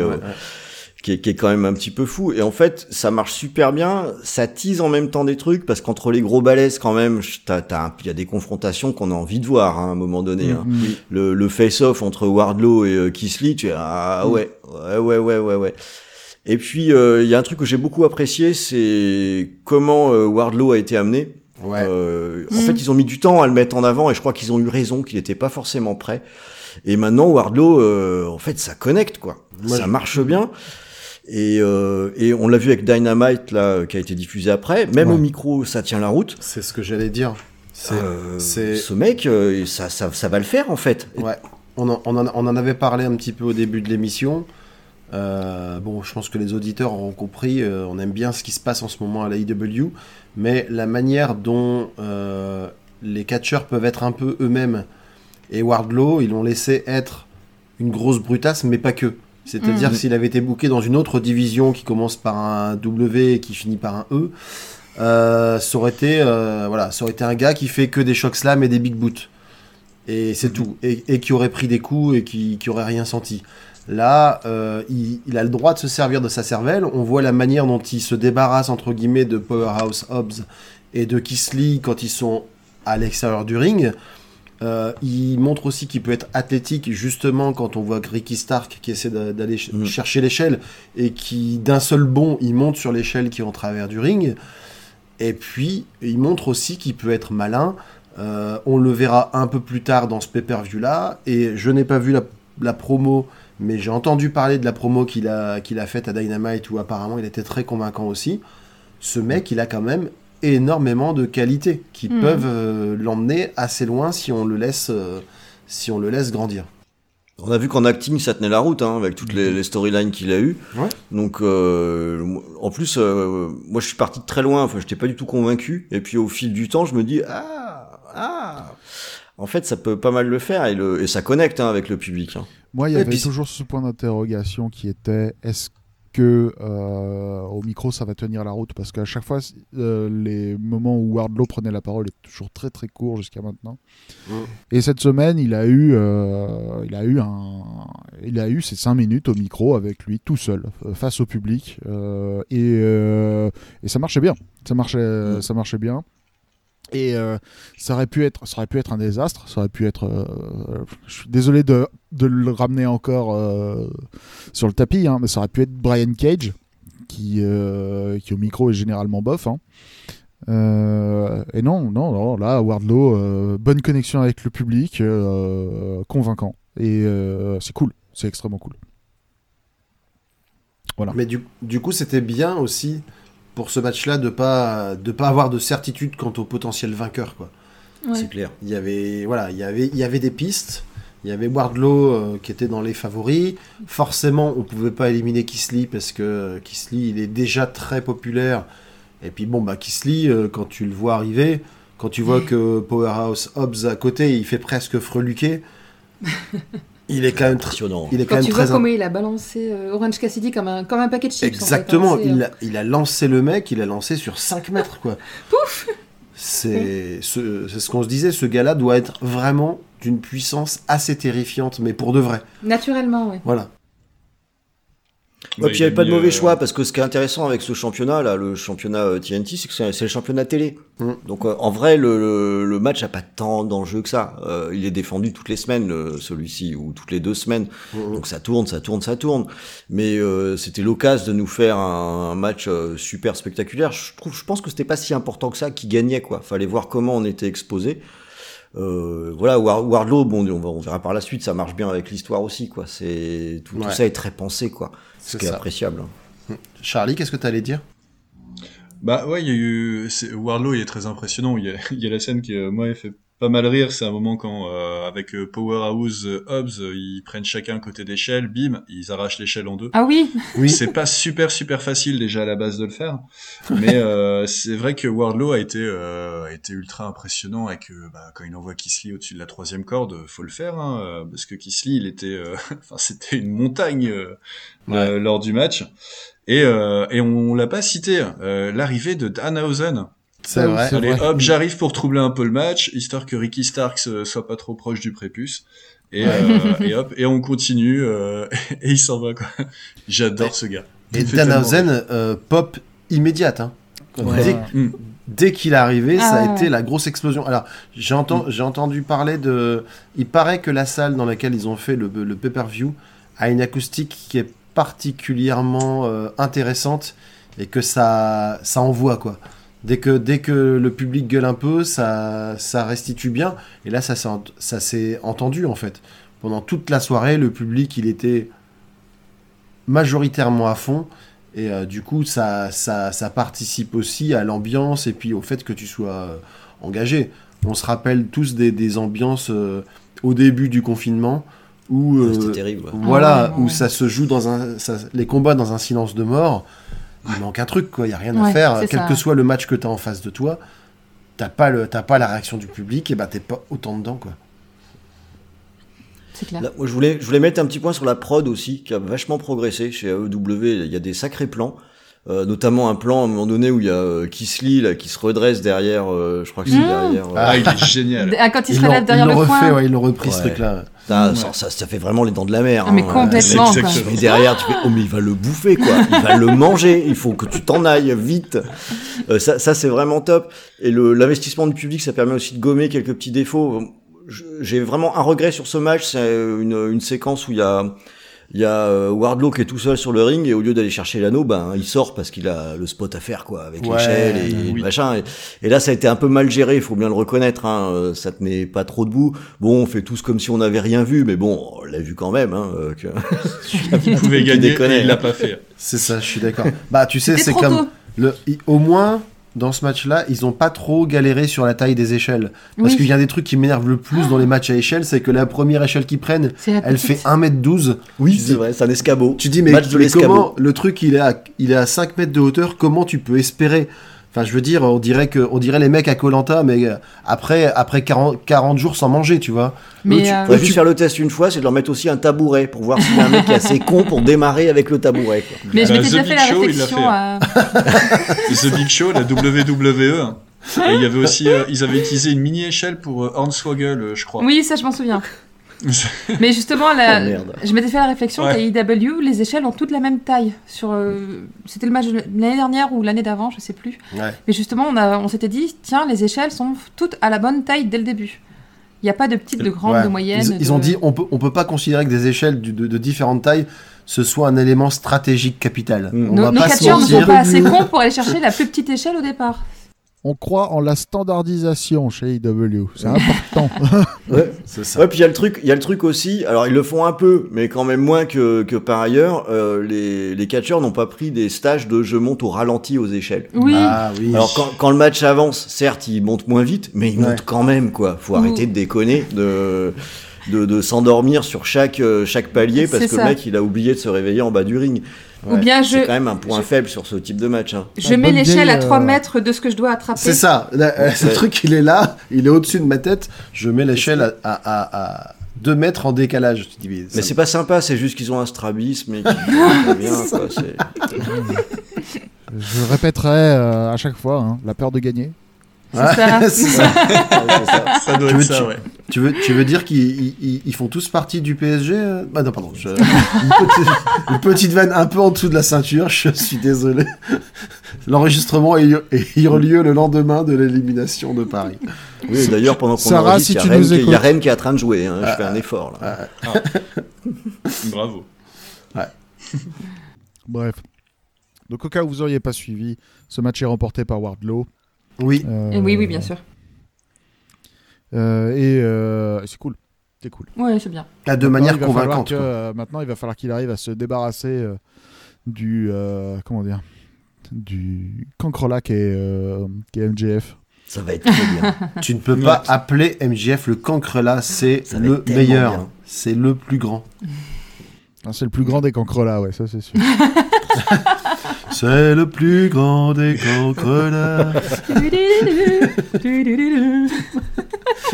Bon, sinon, à la fin du match, euh, il y a eu une nouvelle euh, arrivée à l'AEW parce qu'il faut savoir, euh, pour ceux qui ne connaissent pas très bien cette fédération, que Tony Khan étant un psychopathe du contrat, euh, toutes les semaines, il y a 5 ou 6 personnes qui signent. On ne sait pas comment il fait. Euh, dès qu'il voit quelqu'un, il dit toi, toi, Viens chez moi, viens chez moi, viens chez moi. Il Donc, utilise euh, l'argent de son papa, c'est comme ça qu'il fait. Voilà. Ah ouais, C'est la grand, c'est la grand secret, c'est un gosse de riche. c'est- plus Ouais. facile. C'est plus facile. Mais qu'est-ce que toi En tout, en tout cas, ce qu'il Ah. fait après avec les catcheurs est, est plutôt pas mal Pardon. pour l'instant. Et donc, euh, l'arrivée cette fois-ci, c'est Isaiah Scott, donc euh, que- connu également sous le nom de Swerve. Ah, je comprends mieux. Alors, anciennement Isaiah Scott, parce que maintenant Ouais. il reprend son vrai nom. Tout à fait. Euh, donc il va recatcher maintenant sous le nom de Shane, de Shane Strickland. Shane Swerve Strickland. Ouais. C'est pas facile Euh, à dire. Euh, Ok. D'un seul coup, d'un seul, non. Mais euh, bon, on va l'appeler, à partir de maintenant, on va l'appeler Swerve. Et, Ce sera euh, très bien. ça- On va l'appeler ça- Truc. Euh, truc c'est- simple et très bien. Donc Mais- euh, Swerve, euh, au-delà de du fait qu'il a été euh, champion nord-américain à la NXT pendant 4 mois, c'est un mec qui, euh, entre euh, 2014 et 2019, a euh, bah, été, euh, euh, comment dire, euh, une figure importante du catch indépendant américain. Il a catché à la CZW, à la Lucha Underground, à Evolve, euh, et, euh, et c'est un excellent catcheur. Voilà. Donc on va voir ce que ça va donner. Euh, à- Au moment où on enregistre, il y a apparemment il a eu un match contre Tony Nice à AEW Rampage qui sera diffusé ce vendredi. Donc on va voir ce que ça va donner. Ils sont, en ils sont en train de reprendre tous les mal-aimés de l'ex-division euh, du, du show 205 euh, de, la WWE, qui était le, show dont on avait presque oublié l'existence, c'est-à-dire tous les, en gros tous les cruiserweights, les mecs, euh, les mecs assez rapides, assez et voilà quoi, ils sont en train d'en d'en faire quelque chose de bien parce que c'est c'est bien qu'ils aient une division pour briller quoi. Puis ce qui est intéressant, c'est que comme euh, maintenant la EW, euh, enfin Tony Khan a racheté la ROH, Ouais. et euh, qui, est- qui va rester en fédération avec des agents libres, hein, donc euh, le- ça veut dire que le roster peut être gros, les mecs ils vont pouvoir catcher. Ouais. On, on- il est évident qu'il va y avoir des passerelles euh, entre les deux, et c'est pas plus mal parce que là tout le monde peut pas avoir d'exposition. Ils ont déjà quand même beaucoup de déjà de lutteurs un peu en sommeil qui sont quand même d'un excellent niveau. Ouais. Moi, j'avoue, j'étais un petit peu déçu. Je- je- J'espérais un peu de Gargano ou euh, surtout euh, mon ami le, le Superman suisse là. Ah, Césaro, mais attends, Césaro. mais attends, t'inquiète pas, d'ici la semaine prochaine, il y aura, Parce il y que il lui, y aura si on 12 laisse faire ce qu'il veut, ça peut faire du, du, du, du dégât quoi. Ouais. Ouais, Gargano, Gargano, il est en congé parental. hein. Il Ouais. profite Mhm. et à mon avis, il a raison. hein. Surtout Ouais. que, euh, il s'en est pris plein la gueule pendant des années. Donc, euh, Mm. euh, Claudio, Claudio, euh, je sais pas. Je sais pas quand est-ce qu'on va, quand est-ce qu'il va revenir. Claudio, il bah, peut-être, euh, voilà, il, il- il savoure son café parce que c'est un grand fan de café. Et moi, je, moi, je, forcément, j'adorerais le voir à la IW parce qu'il pourrait faire un sacré bordel. Et puis en plus, il y a, il, il y a des gens qui l'aiment beaucoup là-bas, hein, notamment euh, Daniel Bryan, CM Punk, etc. Et je le, mais ceci dit, je le verrais aussi très bien aller faire un tour du côté du Japon, quoi. Ah oui. Parce que là, il serait sympa, accueilli assez facilement comme une Oh superstar, oui. quoi. Oh les matchs que ça pourrait faire. Ah, je dire, tout le monde, euh, tout le monde- ça serait cool. ouais. tout le monde Ouais. veut voir, tout le monde veut voir Claudio dans dans, dans un G1, hein. ça, ça fait aucun doute. Mais euh, bon, la question c'est euh, est-ce que, est-ce que les conditions sont réunies quoi? Bah, Ouais. Il est libre en tout cas. Ou à la salle des fêtes de Waterloo. Parce que Ah moi, ouais, je- il vient quand il j'étais veut. déçu que- Il vient quand il veut. j'étais déçu qu'il soit pas là parce que je me suis dit bah voilà il fait rien. Le mec il a plus de contrat, il aurait pu faire un petit effort. euh. Ouais. Il m'a- il m'a déçu. Euh, Bref, match suivant? Ouais. Ouais, parce que tout se passait bien jusque là, donc le match suivant. Quoi. Oui, voilà. On est d'accord. Ah, vous êtes, Putain, vous êtes moi dur. j'ai On bien va en parler. le match Ouais. suivant. on va en Pour le championnat TBS, Euh, la championne Jade Cargill, accompagnée de son manager euh, Smart Mark Sterling, euh, fait face à la challengeuse Ty Conti, accompagnée d'Anna Jay. Euh, À, à noter, à noter des tenues euh, assez particulières pour ce, pour ce match avec Tai Conti qui avait un maquillage un peu tribal. Très, Ça m'a fait penser, je me demande si c'était, ça venait pas de Senya Sacrifice, du jeu Hellblade, euh, qui est... Ah. Peut-être. Bah, moi, moi, je me qu'il y a eu une autre référence dans un match plus tard. Ouais. je dis, tiens, il n'y aurait pas eu un partenariat caché à un moment donné Ah, je- Hmm. peut-être. Non, le face paint, le face paint est assez différent. Ouais, moi, je, moi, quand, je me. quand je google les images, euh, Ouais, j'ai regardé, je, je me suis un peu tâté. Je me suis dit, ouais, peut-être un peu de ça. Ouais, ça, ou bien, ou bien tout simplement des, des peuplades autochtones euh, du Brésil, euh, de l'Amazonie, tout ça, vu qu'elle est, Peut-être. elle est brésilienne. Et puis, et puis Jed Cargill, qui elle était en tenue de, de Jed, du coup, mais de Jed de la franchise Mortal Kombat. Et c'était très joli comme tenue. Et c'était très. Mortal Kombat Je me suis demandé ce qui se passait. Désolé pour les oreilles de, de ceux qui nous écoutent encore, et qui, qui n'auraient pas encore, qui n'auraient pas encore coupé l'enregistrement. Euh, Jed Cargill, on va en parler un petit peu après, euh, de, de, ses- de, de, de- de son attitude sur le ring, en tout cas de ses compétences sur le ring. Mais il y a un truc que, moi, à chaque fois, je, je vois et qui m'épate, c'est sa présence. Euh, bon, bah, je suis pas le seul à le dire, hein, c'est pas très original, mais cette nana, dès qu'elle arrive, euh, dès qu'elle fait son entrée, tu n'as Dieu que pour elle, quoi. Quelle que soit, soit sa tenue, quelle que soit sa couleur de cheveux, parce que d'habitude elle a les cheveux blancs, et euh, là elle a été plutôt avec des cheveux verts. Elle a, elle a une aura de star, et il y avait Brian Danielson qui disait justement qu'il était euh, un peu jaloux d'elle parce qu'il trouvait qu'elle avait, euh, elle avait plus une attitude et un charisme de championne que lui n'avait jamais su en acquérir dans toute sa carrière. Bon, est forcément, il lui, voilà, il, lui passe un peu la brosse à reluire, mais il y a quand même de ça. C'est-à-dire que même si on sait que techniquement, elle n'est pas encore tout à fait au point, euh, elle a déjà, elle a déjà quelque chose qui fait que Vince McMahon aimerait beaucoup la signer. Bah, Franchement, c'est là-bas qu'elle devrait être. hein. Bah, su- super charisme, mais euh, rien sur le ring, ça colle bien. Ah, rien sur le ring, elle a quand même beaucoup progressé. Alors, elle partait de bas. elle partait de très C'est loin. ça. Voilà. Elle a été lâchée un an trop tôt, cette, euh, cette, cette- cette femme. Parce que le- là, elle nous a quand même livré son meilleur match et ça reste super faible. Ah, Ah, je trouve un peu dur. Ouais. Euh, alors, c'est pas euh, effectivement le truc, c'est que effectivement quand tu es entouré de personnes comme euh, effectivement quand tu es dans un sur une carte où euh, il y a euh, les Young Bucks, il y a y a y a Red Dragon, il y a Brian Danielson. Effectivement, quand tu as un niveau de catch qui est somme toute correct mais moyen, effectivement ça joue un peu. Mais Ouais. mais mais elle fait le taf. Elle fait le taf. Moi, je trouve pas. hein. Je- J'ai noté dans mes petites notes, mais où est Serena Dib? Ah, oui, le- ça. Parce que c'est que à un- moment, euh, je- je- elle a une présence de dingo, c'est vrai, mais bon, elle, elle sait donner un grand coup de pied. Mm. Voilà.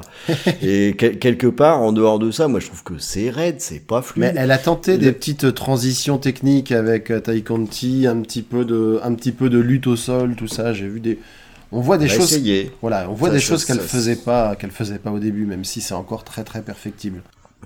J'ai vu je trouve quelqu'un- que c'est vraiment loin du compte quand même. hein. J'ai vu quelqu'un sur internet faire une comparaison qui est qui est pas euh, un pour un, mais qui est intéressante à réfléchir. C'est que euh, Jade Cargill, c'est Goldberg. C'est un peu vrai, ouais, c'est vrai. euh, elle est là, elle fait, elle fait ses gros moves, elle, euh, elle écrase l'adversaire de sa puissance et elle gagne. Et elle gagne, et elle gagne, et elle gagne. Et euh, le public adore ça. Voilà. Mm. Euh, Après, moi, euh, que je, je- je comprends qu'on n'aime pas. Mais- moi, moi, j'y arrive pas. Je, je vais être tout à fait honnête, j'y arrive pas. Et le, et, et je, enfin, je trouve que c'est, franchement, le truc, c'est, je pense qu'elle a été lâchée trop tôt sur le ring, Mm. euh, qu'il aurait fallu mieux la préparer, parce que du coup, pour moi, je trouve que ça fait du tort à la division féminine de l'AEW qui a déjà bien du mal. Et le, de mettre comme championne quelqu'un d'aussi faible, je trouve ça compliqué. Surtout qu'il y a quand même d'autres, euh, il y a d'autres lutteuses qui ont un niveau euh, assez nettement supérieur, quoi, qui pourrait être, euh, qui pourrait être exposée tant qu'elle est pas prête. Ouais, mais Le- tu- Là, en plus, ils l'ont construite de façon invincible, donc tu peux même pas aller la chercher. Tu- Bon, je- tu- tu je- vois- j'ai vraiment, j'arrive pas à être convaincu. Il y a aussi un truc qui joue dans, dans le match et dans sa prestation, c'est que en face, Tai Conti, elle est meilleure qu'elle, mais c'est pas non plus la meilleure. Donc en, en général, quand, tu- quand tu vas avoir des grands matchs, il faut aussi que ton adversaire soit en mesure de te mettre en valeur. Et, et Tai Conti, elle aussi, elle est encore en phase de progression. Euh, donc moi, même si il y en a aucune des deux que j'ai vu faire des moves où je me suis dit, waouh, c'est hyper impressionnant. Par contre, ce que j'ai bien aimé, on va dire, c'est dans l'histoire, les petits rebondissements qu'ils ont essayé d'amener avec finalement euh, Anna Jay qui a essayé d'intervenir. Alors, ils sont censés être du côté des faces euh, en mettant un petit coup, en mettant un petit coup de chaise. Euh, elle, a pris, euh, elle a eu la monnaie de sa pièce derrière. Voilà, ils essaient de jouer sur différents tableaux, mais oui, je, je, peux comprendre, mais je suis comme Quentin, je peux comprendre que ça, que ça n'accroche pas avec tout le monde. Après, quand, quand je disais où est Serena Deeb, c'était pas qu'une boutade, parce que euh, une lutteuse qui, a, qui, a- qui est autrement plus fluide, enfin Serena Deeb, moi je trouve qu'elle a vraiment un excellent niveau. Elle, c'est un peu comme euh, Brian Danielson, ça, elle peut cacher, elle peut catcher avec une chaise.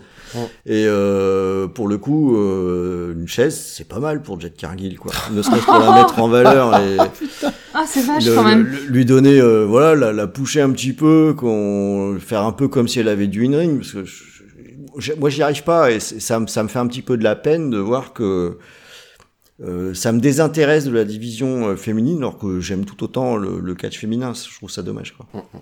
Qu'est-ce que t'en as pensé, toi, Delphine? Ben, euh, pas grand chose en fait. c'est, euh, je trouve qu'il y a, il y a- ils essayent d'apporter quand même du renouveau dans, la division féminine. Encore, ils, ils se cherchent encore. Ils n'ont pas trouvé leur euh, grande superstar, les matchs qu'on aura envie de voir chez les filles euh, d'AEW. C'est vraiment pour l'instant le, parent pauvre. C'est malheureux, mais du coup, ça donne des matchs euh, qui sont là, mais qu'on suit sans forcément, enfin, en tout cas pour moi, sans grand intérêt spécifiquement. Quoi. Et toi, Charlie? Euh, moi, j'ai aimé quand même un bout, euh, un bout euh, plutôt la fin de l'histoire euh, du, du match qu'ils ont raconté. C'est, euh, c'est vraiment euh, Tai Conti, elle a absolument tout essayé euh, Ouais. jusqu'au bout.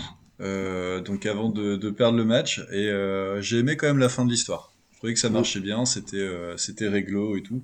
Après, bon bah voilà, oui, c'est un match. euh, c'est- je trouvais ça rapide, ça enchaînait quand même. Et euh, Ouais, moi j'ai trouvé ça, j'ai trouvé ça pas mal. Mais je pense que j'ai trouvé ça pas mal, mais ça doit être le, ouais, c'est le moins bien noté de la soirée. Là, je suis d'accord avec toi. C'est Ah, pour moi le moins bien je, je pense que de toute façon, là, là, là-dessus, il y a- il y, a une- il y a une unanimité. Chez nous, Après- en tout cas. Après, tu peux, tu peux moduler sur euh, l'écart avec les autres matchs, mais je pense qu'il n'y a, il y a pas trop de difficultés là-dessus, effectivement. Par contre, le match qui suit, lui, il était beaucoup plus attendu. Oh là là. Ouais. Qu'est-ce qu'est-ce qui veut nous en parler? Vas-y, Charlie. Il il a pas dit Bah, ouais. le- Vas-y, vas-y. Ouais, c'est technique pas de grave, prof, j'accepte. Ouais, pas- ouais, ouais, ça. Vas-y, mon grand. voilà. la, Oh, professe- merci, la- merci, la professeure des écoles, tu as été désignée d'office. C'est vrai, c'est vrai, madame. Alors, euh, le match après, c'était un dog collar match euh, qui opposait euh, le, euh, le dénommé CM Punk, où on sait ce que veut dire CM. Euh, on a- je, je, je pense qu'on a eu, on a une info que pas grand monde a, visiblement, personne ne- n'était au courant, euh, contre euh, ce, euh, ce, ce, ce ouf de MJF.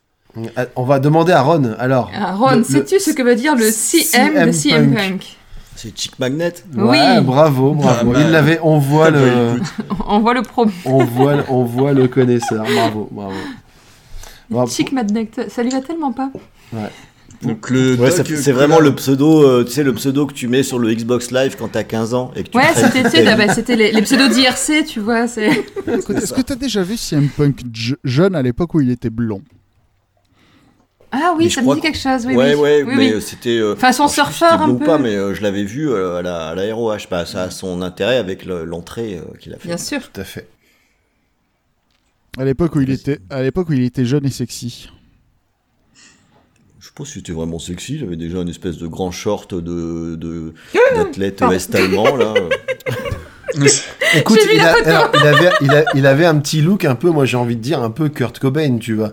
Ouais, Ouais, un peu- Wensing, quoi, un Cheveux, truc comme cheveux ça. quoi. blonds décolorés, air blasé. Ah oui, complètement. Euh, voilà quoi, c'est. euh, Il avait déjà son tatouage Pepsi. ouais, tout Ouais. à fait. Alors- C'était son move, son finish move. Ouais. Le Pepsi Plunge. Bah, il en a, il, il en a fait un de Pepsi Plunge pendant le match. Ouais. Alors, Euh, Donc c'était, euh, alors euh, juste pour le- la stipulation, c'était un dog collar match. Donc en fait, c'est chaque catcheur a un collier autour du cou et, et il est relié à l'autre par une chaîne. Une En grosse chaîne. attention. pour, pour compléter. Vas-y. Non, non, bah, c'est- vas-y, complète. Alors, Je pour com-. Alors, pour compléter, ce match, euh, à titre personnel, je trouve que c'est un des matchs euh, qui me... que j'attendais le plus parce qu'il y a eu une construction de dingue. C'est, il y a eu, là, tu parlais du, du, storytelling à l'ancienne, et là, on a eu deux artistes de la promo et de l'interprétation qui, pendant des semaines, euh, ont été au top pour nous donner, euh, donner envie de voir ce match. Donc il y a eu. Bah, moi je retiens, je retiens surtout, moi celui qui m'a le plus marqué, c'est. MJF. euh, parce que sa promo, elle était, euh, elle était stratosphérique. Enfin, moi, je, c'est, c'est le genre de promo, ça m'arrive pas souvent, mais c'est le genre de promo que je me suis rematé Pareil. plusieurs fois. Euh, parce que tu Et te il, a dis- le temps, euh, et il a le temps de le faire au milieu du match aussi, parce qu'à un moment, il le défonce, Ouais. il prend le micro, il, lui, il le retraite. Ouais, ouais, c'est clair. À Hollywood et en haut du, de, de l'affiche. Hein, Mais, ce que je dis toujours, c'est que quand tu vois l'âge qu'il a, c'est-à-dire qu'en fait, il a déjà, il, il- il a déjà tout l'arsenal du, du heal, mais de tout, de, même du heal classique, quoi, de, de- de toutes les époques confondues. Il connaît tous les coups et il sait les faire et il les place comme il faut. Et sa Il a promo, 23 ans, c'est déjà Ric Flair, quoi. il f- C'est ça. Mm. Et il fait douter CM Punk avec une promo où il explique euh, que s'il est devenu comme ça, s'il est ce qu'il est, c'est euh, parce que CM Punk a arrêté le catch en 2014, là où lui, il avait besoin de son héros, et lui, il se posait plein de questions dans sa vie, tout ça. Euh, c'est une, pro- c'est une promo de, de méchant de Marvel, il en n'arrive fait. même pas à sommer le chez CM Punk, chez les spectateurs. Quand on a vu la promo, moi je l'ai Ah regardé oui. et euh, tu te dis, euh, pourtant ça fait- on regarde pas du catch depuis hier, tu regardes le machin et tu te fais, ah putain, tu, limite tu te dis, oh merde, j'aurais peut-être pas du temps de le détester cet enfoiré. Tu vois, tu- tu te dis, Ah non, même- Mais il est, il est tellement toujours dans son personnage. même sur Twitter, il est à mourir de rire. On hein. finit par croire tout, quoi. c'est ce que j'allais ouais, dire. Sur. Twitter, il est dégueulasse. Même ses parents Il est excellent, ouais. même ses parents sont dans même sont, sont dans le jeu quoi Euh, ses parents qui tweetent de temps en temps ouais on est on est, honteux d'avoir un fils comme lui ou des choses comme ça enfin je trouve ça enfin c'est en, en fait c'est- plus tard je pense que dans quelques années les, les, les mecs qui voudront monter au créneau qui devront voudront devenir un bon heel on leur dira bah tiens tu Regarde prends la carrière de, de ça. MJF tu regardes ce qu'il a fait comment il Même a fait sur le ring, il a fait tu évoluer son insp- catch pour euh, pour l'amener à. Bah, je pense qu'il a regardé pas mal de matchs de Ric Flair. hein. Pour euh, au, au niveau du, Ouais. du rythme, au niveau de euh, ok, je subis, mais je dois être toujours dangereux. Euh, au niveau de je suis Ouais. capable de faire la crasse qui va bien et je gagnerai euh, de toute façon. Enfin, euh, je je- j'adore ce mec-là. Je trouve qu'il est fantastique. C'est c'est une star. hein. ouais Bah, il avait battu euh, trois fois Chris Jericho d'affilée. Il a battu CM Punk Ouais. dans la Il a construction du truc mettent un des match qui 3-0, était génial. Hein, euh, Et alors, qui- bah, qui incroyable. Génial. Et il a battu CM. Punk. Etc. Mais il a gagné, on s'en fout, il a gagné. Ouais. Et Dans deux dans la fois. même soirée, deux fois, il est deux fois le meilleur du monde. Chez lui, à Détroit. C'est Ouais. ouf. Là, c'était, c'était grand. Et donc, effectivement, bah là, c'était un peu euh, le moment de, de- de régler les comptes, même si euh, bon, les, les fêtes ne s'arrêtent pas forcément du jour au lendemain, mais là, c'était vraiment, on va dire, euh, CM Punk qui avait besoin de, de montrer qu'il était encore dans le game et puis qu'il y a- qu'il y en avait gros sur la patate. Surtout que le mercredi précédent, le, le match, il y avait eu euh, MJF qui s'en était pris à lui. Donc il y a eu un moment où ils se sont fait un câlin. CM Punk est arrivé pour euh, dire MJF, mais attends, euh, voilà, je, je sais de quoi t'as besoin. Et puis voilà, gros câlin, low blow de, de MJF. Et puis après, il, le tabasse.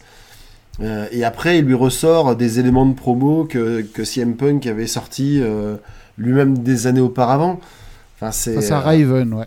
Ouais, donc c'est. Enfin voilà, tout, tout était bien. Le seul regret que j'ai peut-être, c'est que ce, ce twist-là, j'aurais peut-être bien aimé qu'il qu'il maintienne ce suspense, euh, cette ambiguïté sur MJF je me suis demandé, jusqu'à mais en Révolution. fait, euh, je me suis posé la même question, mais après, ça fait l'ascenseur émotionnel et quelque part, du coup, euh, t'en peux plus, quoi, de, de, de voir le match. Mais ça avait un intérêt qui est ça, c'est que déjà, en tant que spectateur, on s'est fait bananer euh, dans, dans toutes les largeurs.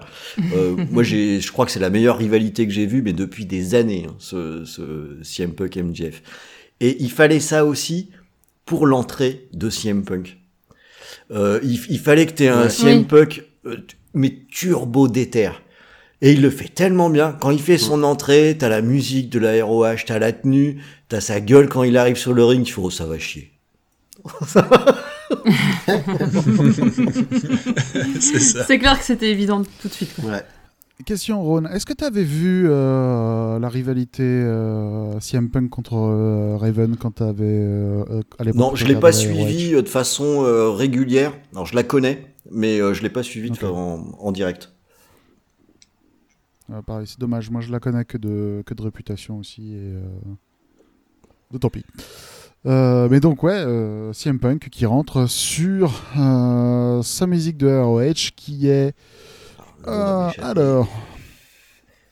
Ah, Miseria Cantare, The Beginning du groupe.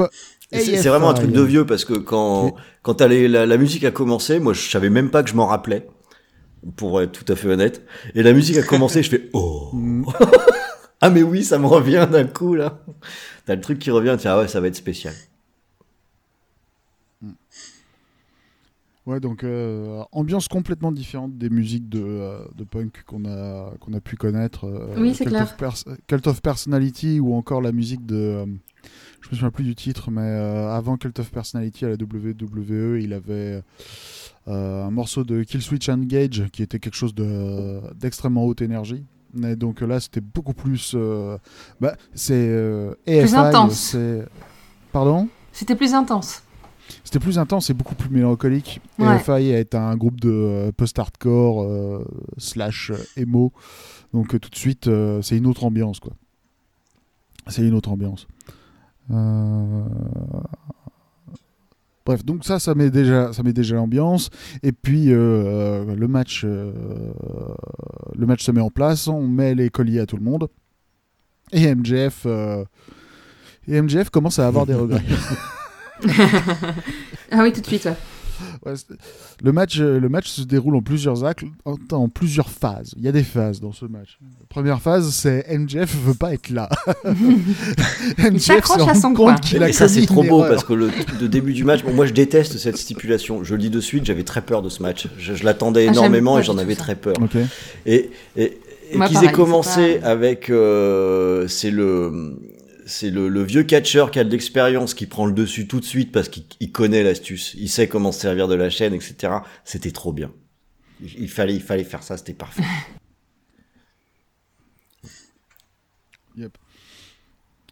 Euh, S'enchaîne ensuite à un moment où MJF donc, euh, profite d'un moment de distraction pour reprendre le dessus.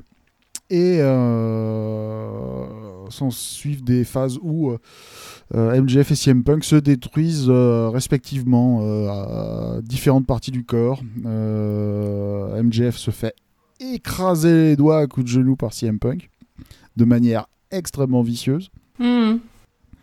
Euh, CM Punk à un moment a droit à euh, un explosage de genoux à un moment. Oui, Euh, qui a, De qui a son, euh, qui a son importance. Il a, il a entouré son genou de chaîne en espérant taper dans la tête de MJF qui a esquivé et donc il a tapé dans l'escalier. Et c'est explosé tu l'as pas mentionné Quentin, mais euh, c'est c'est quand même important. Dès la première phase, il y a un blade qui est euh, ultra impressionnant. Ah ouais, Ah mais oui, là moi ça que- m'a. Ouais. Ça- ça a, me- a décidé de saigner vite Et et, de saigner tôt. Euh, ouais. Et- C'est fort. Putain. Moi, ça a tendance à me sortir des matchs quand il y a un, un petit peu de sang, ça me dérange pas, mais quand c'est beaucoup d'un coup comme ça et que ça commence à le, le napper de partout comme un coulis de framboise, là, ça, Ouais, moi, c'est ça me sort du, du match en C'est fait. pas trop ce que je préfère, moi. c'est Le, le- quand quand t'es recouvert de sirop sport, là, sirop sport grenadine, c'est vrai que c'est pas.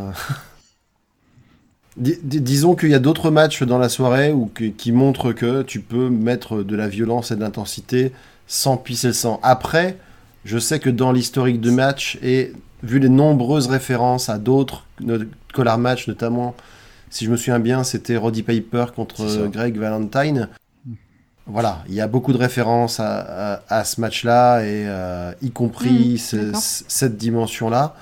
Mais, mais je suis comme Delphine, moi, c'est pas, c'est pas ce que je Je préfère. suis assez d'accord, euh, moi je suis pas fou du mais par truc, contre, je mais dans ce match-là, je trouve que ça avait sa place. Euh, T'as des chaînes, euh, les mecs, euh, ils devaient se faire mal. T'as des punaises. On est, on est pas loin, c'est le stipu qui est pas loin Je du match extrême. punaises, donc, tu euh, vois. Ouais. Non, bah, c'est un match sans, sans nez, ouais, ça, apporte pas le nom, mais nez, effectivement, effectivement, il y a un set de règles qui est un petit peu plus restrictif que euh, qu'un match hardcore, mais euh, c'est fondamentalement, euh, c'est fondamentalement un match hardcore. Quoi. Euh, euh, mais donc, euh, ouais, euh, franchement, moi, c'est un match que j'ai beaucoup aimé parce que c'est, c'est, c'est- c'est- c'est- parce que c'était un match méchant. Franchement, c'est. Ah oui, c'est clair, là c'est clair. et effectivement, c'est c'est- c'est- c'est- c'est pas, c'est pas pour tout le monde, mais c'était un match méchant et moi j'ai apprécié le fait que cette, euh, euh, que cette Fed qui était, cette rivalité qui était vraiment haineuse euh, se termine sur quelque chose qui soit véritablement. Euh, Bah, c'est la- l'apothéose de leur quoi. haine. Il y a plein, il y a plein de détails moi que j'ai que j'ai que j'ai adoré. Donc euh, je l'ai d'autant plus adoré que j'en avais peur du match, donc j'ai été en- complètement embarqué. La foule à 2000% dedans parce que quand même CM Punk fait des trucs de, de bâtard. Hein. Et t'as la foule qui est You deserve Ah, c'est clair. Je dis, ouais. Je dis, oh, on l'a jamais aussi bien utilisé ce, ce chant dans, dans, dans une foule. Et t'as as plein de détails que j'aime beaucoup, notamment par rapport à MJF, qui même quand il est euh, à l'agonie et qu'il perd, il a encore, il crache à la gueule de CM Punk, tu vois. Il, il, il, Ah il se contente pas Ouais, de- ouais, ouais. de- d'abandonner. Non, il a quand même, il garde le côté euh, fighting qui est, à mon sens, hyper important pour la suite. Et puis j'ai adoré la fin. Mm. Voilà, j'ai adoré la fin. Euh, on on l'attendait un La petit peu tous était sur le face turn là, de, de, de Wardlow. Ouais. Oh. Alors, on le voyait venir un petit peu, mais moi j'ai trouvé ça génial. J'ai vraiment adoré. Wardlow, il le fait tellement bien. J'ai- Le- j'ai- le clou dans Oh, le cercueil de tellement MJF. bien. Et euh, fondamentalement, c'était. c'était euh, Moi, je, je- quand tu beau. vois ça, alors je sais pas si ça vous a fait ça, mais t'as, dès que t'as le match qui s'arrête, moi dans ma tête, j'avais les trucs qui se mettaient en place. Je fais, ok, MJF, ce sera le prochain grand champion à EW. Il va, là, il est en train de faire sa descente, il va manger son pain blanc, il va en prendre plein la gueule, ça va remonter, ça va être un champion insupportable, ça va être génial. Ça Le va être nouveau mise. Mais quand, Ah, le en Ric Flair, pas Mais quand tu- Flair. Ça, Non, il mais a faut un pas- niveau. euh, faut pas le représenter. Ouais, mais en troll, euh, euh, Ah, vraiment, non, mais oui, c'est vrai, oui, mais Ric c'est Flair. pas. On est. il- il- euh, le truc, c'est qu'en en très peu d'années, euh, MJF a dépassé toute comparaison possible avec le Miz. Le Miz, c'est un rigolo. Oui, Euh, voilà, ouais. Le euh, MJF Mm. vise beaucoup plus haut et il peut se, le, il peut se le permettre, tu vois. Bah, et puis, euh, ce, qu'on disait tout à l'heure aussi se, vérifie, c'est qu'on se dit que dans quelques années, tu auras MJF qui sera, euh, qui sera le, encore plus installé comme l'un des meilleurs la, euh, du catch, peut-être même le meilleur. Et en face, Et tu auras ouais. du répondant. T'auras- Tu pourras avoir du Jungle Boy, tu pourras avoir du Sammy Guevara, tu pourras avoir du Darby Allin. Ils ont plein de jeunes, plein de talents C'est une bonne pépinière, ouais. qui, qui, qui, qui attendent que ça et qui sont déjà over et qui Ça vont encore chier. progresser et qui, et qui vont Ça va tout déboîter. c'est, c'est, c'est vraiment bien. Enfin, franchement, C'est. On va, on, on va encore vivre de très belles heures de catch, je pense. J'espère. C'est beau. Donc, le- du coup, le, le, le- le finish, on, on, on l'a évoqué, mais on n'a pas décrit exactement ce qui se passe. Ben, Wardlow arrive. Ouais, vas-y. MJF appelle Wardlow, ouais. Ouais. Alors MJF appelle Wardlow. Ouais. ouais. Wardlow arrive euh, comme euh, il s'est arrivé maintes et maintes fois dans les matchs Avec nonchalance euh, de. MJF. Ça- ça- ces, Ouais. der- Mm. ces- ces dernières années, en fait, depuis que MJF euh, a gagné son premier euh, Diamond Dynamite euh, Ring, ouais. euh, Wardlow arrive, sort, euh, d'habitude sort euh, l'anneau en question de sa poche, en loose day, le passe à MJF, MJF l'utilise pour assommer son adversaire, et MJF gagne comme ça. Ouais. Là, Wardlow fouille sa poche gauche, fouille sa poche droite, et puis il trouve pas. Il trouve pas l'anneau. Et, il- et, et, et- et il est très embêté. Oh ça. là là, oui, mince alors, qu'est-ce qu'est-ce que que j'en ai fait? Et, et- et ça- et sachant, Ah, ah, sachant, je suis désolé Max, je sais pas ce que j'en ai fait, j'ai oublié. sachant, sachant aussi qu'en plus, la, mo- la semaine précédente, MJF avait bien expliqué à Wardlow qu'il n'était pas catcheur, qu'il était son employé, et que donc, si jamais il faisait pas exactement ce qu'il disait, il allait, en gros, il allait. C'est il le allait président être au du chômage. MJF. Donc, en fait. euh, Voilà. Donc il l'avait un petit peu chauffé, il lui avait même mis une gifle, donc euh, que Wardlow avait encaissé sans broncher. Et là le payback, mais euh, le, le- le- voilà la, la rétribution qui enfin est tant attendue. Et pour en rajouter une couche, Ouais. donc, euh, enfin, je veux dire, euh, CM Punk met un go to sleep à MJF, Ouais. et là Wardlow il fait ah attendez. ah mais j'ai retrouvé mais je l'anneau, il était dans cette poche là en fait. Et Wardlow glisse l'anneau à CM Punk. Et, euh, et c'est à ce moment-là que euh, MJF crache au visage de, de CM Punk. Ouais. CM Punk lui met euh, la grosse mandale avec l'anneau et CM Punk gagne le match. Ouais. Ouais. Et ça c'est vrai que c'était tellement bien Ah ce ouais. petit moment de ah mais l'anneau en fait mais Il était là je l'ai suis-je le mec distrait qui pose, t'as tout le public qui est à fond. Qui est, on- De toute façon, le, on l'attendait tellement le truc. Alors c'était c'est vrai que c'était un peu prévisible d'une certaine façon, mais des fois t'attends un truc trop, ça arrive, t'es juste content quoi. Bah, c'est ça. Et c'est le, ça. co- comme ça a été fait, c'était c'était trop bien, formidable. Ouais. Et du coup, ben, non seulement euh, CM Punk redore un petit peu son blason dans sa rivalité par rapport à MJF, rivalité qui, du coup, pourra, pourra continuer ou pas. Euh, Wardlow, dans le même temps, lui, il, est, euh, il a entériné sa cassure avec MJF, ça y est, c'est, c'est fait. Maintenant, il va pouvoir être... euh, il va pouvoir aller à, à la chasse au titre. Malheureusement, je- j'ai comme dans l'idée Ouais. que le titre, il va peut-être pas réussir à l'avoir à cause d'un certain Maxwell Jacob Friedman. Hmm. Ah ouais. Bah je, je sais pas, je sais pas s'il va enfin si j'étais si j'étais euh, MJF en vrai hein et vu le gabarit de, MJF, euh, j'essaierais pas de chercher trop de noix à Wardlow même, même si je sais que c'est un merdeux hein, mais Non mais MJF, non, il va... parce que Wardlow, j'irais vraiment pas le chercher. Tu, tu, tu veux une ceinture? Attends, je te la couds moi-même. Je, je connais un très bon artisan qui va te faire ça à des tarifs défiant toute concurrence. Bref. Est-ce que vous aviez d'autres choses à, à dire sur ce match? Mais on n'avait même pas parlé des punaises? Non, Si, euh, on, on a parlé des Si, Si, punaises. on a parlé des punaises. Euh, pas grand chose à dire à part que euh, à Dynamite il n'était présent ni CM Punk. CM Punk a eu juste eu un segment de promo filmé Mhm. Oui, bah, il, a- il avait Et- une coupure au front à, à soigner. C'est ça. et MJF était complètement absent. Euh, Ouais.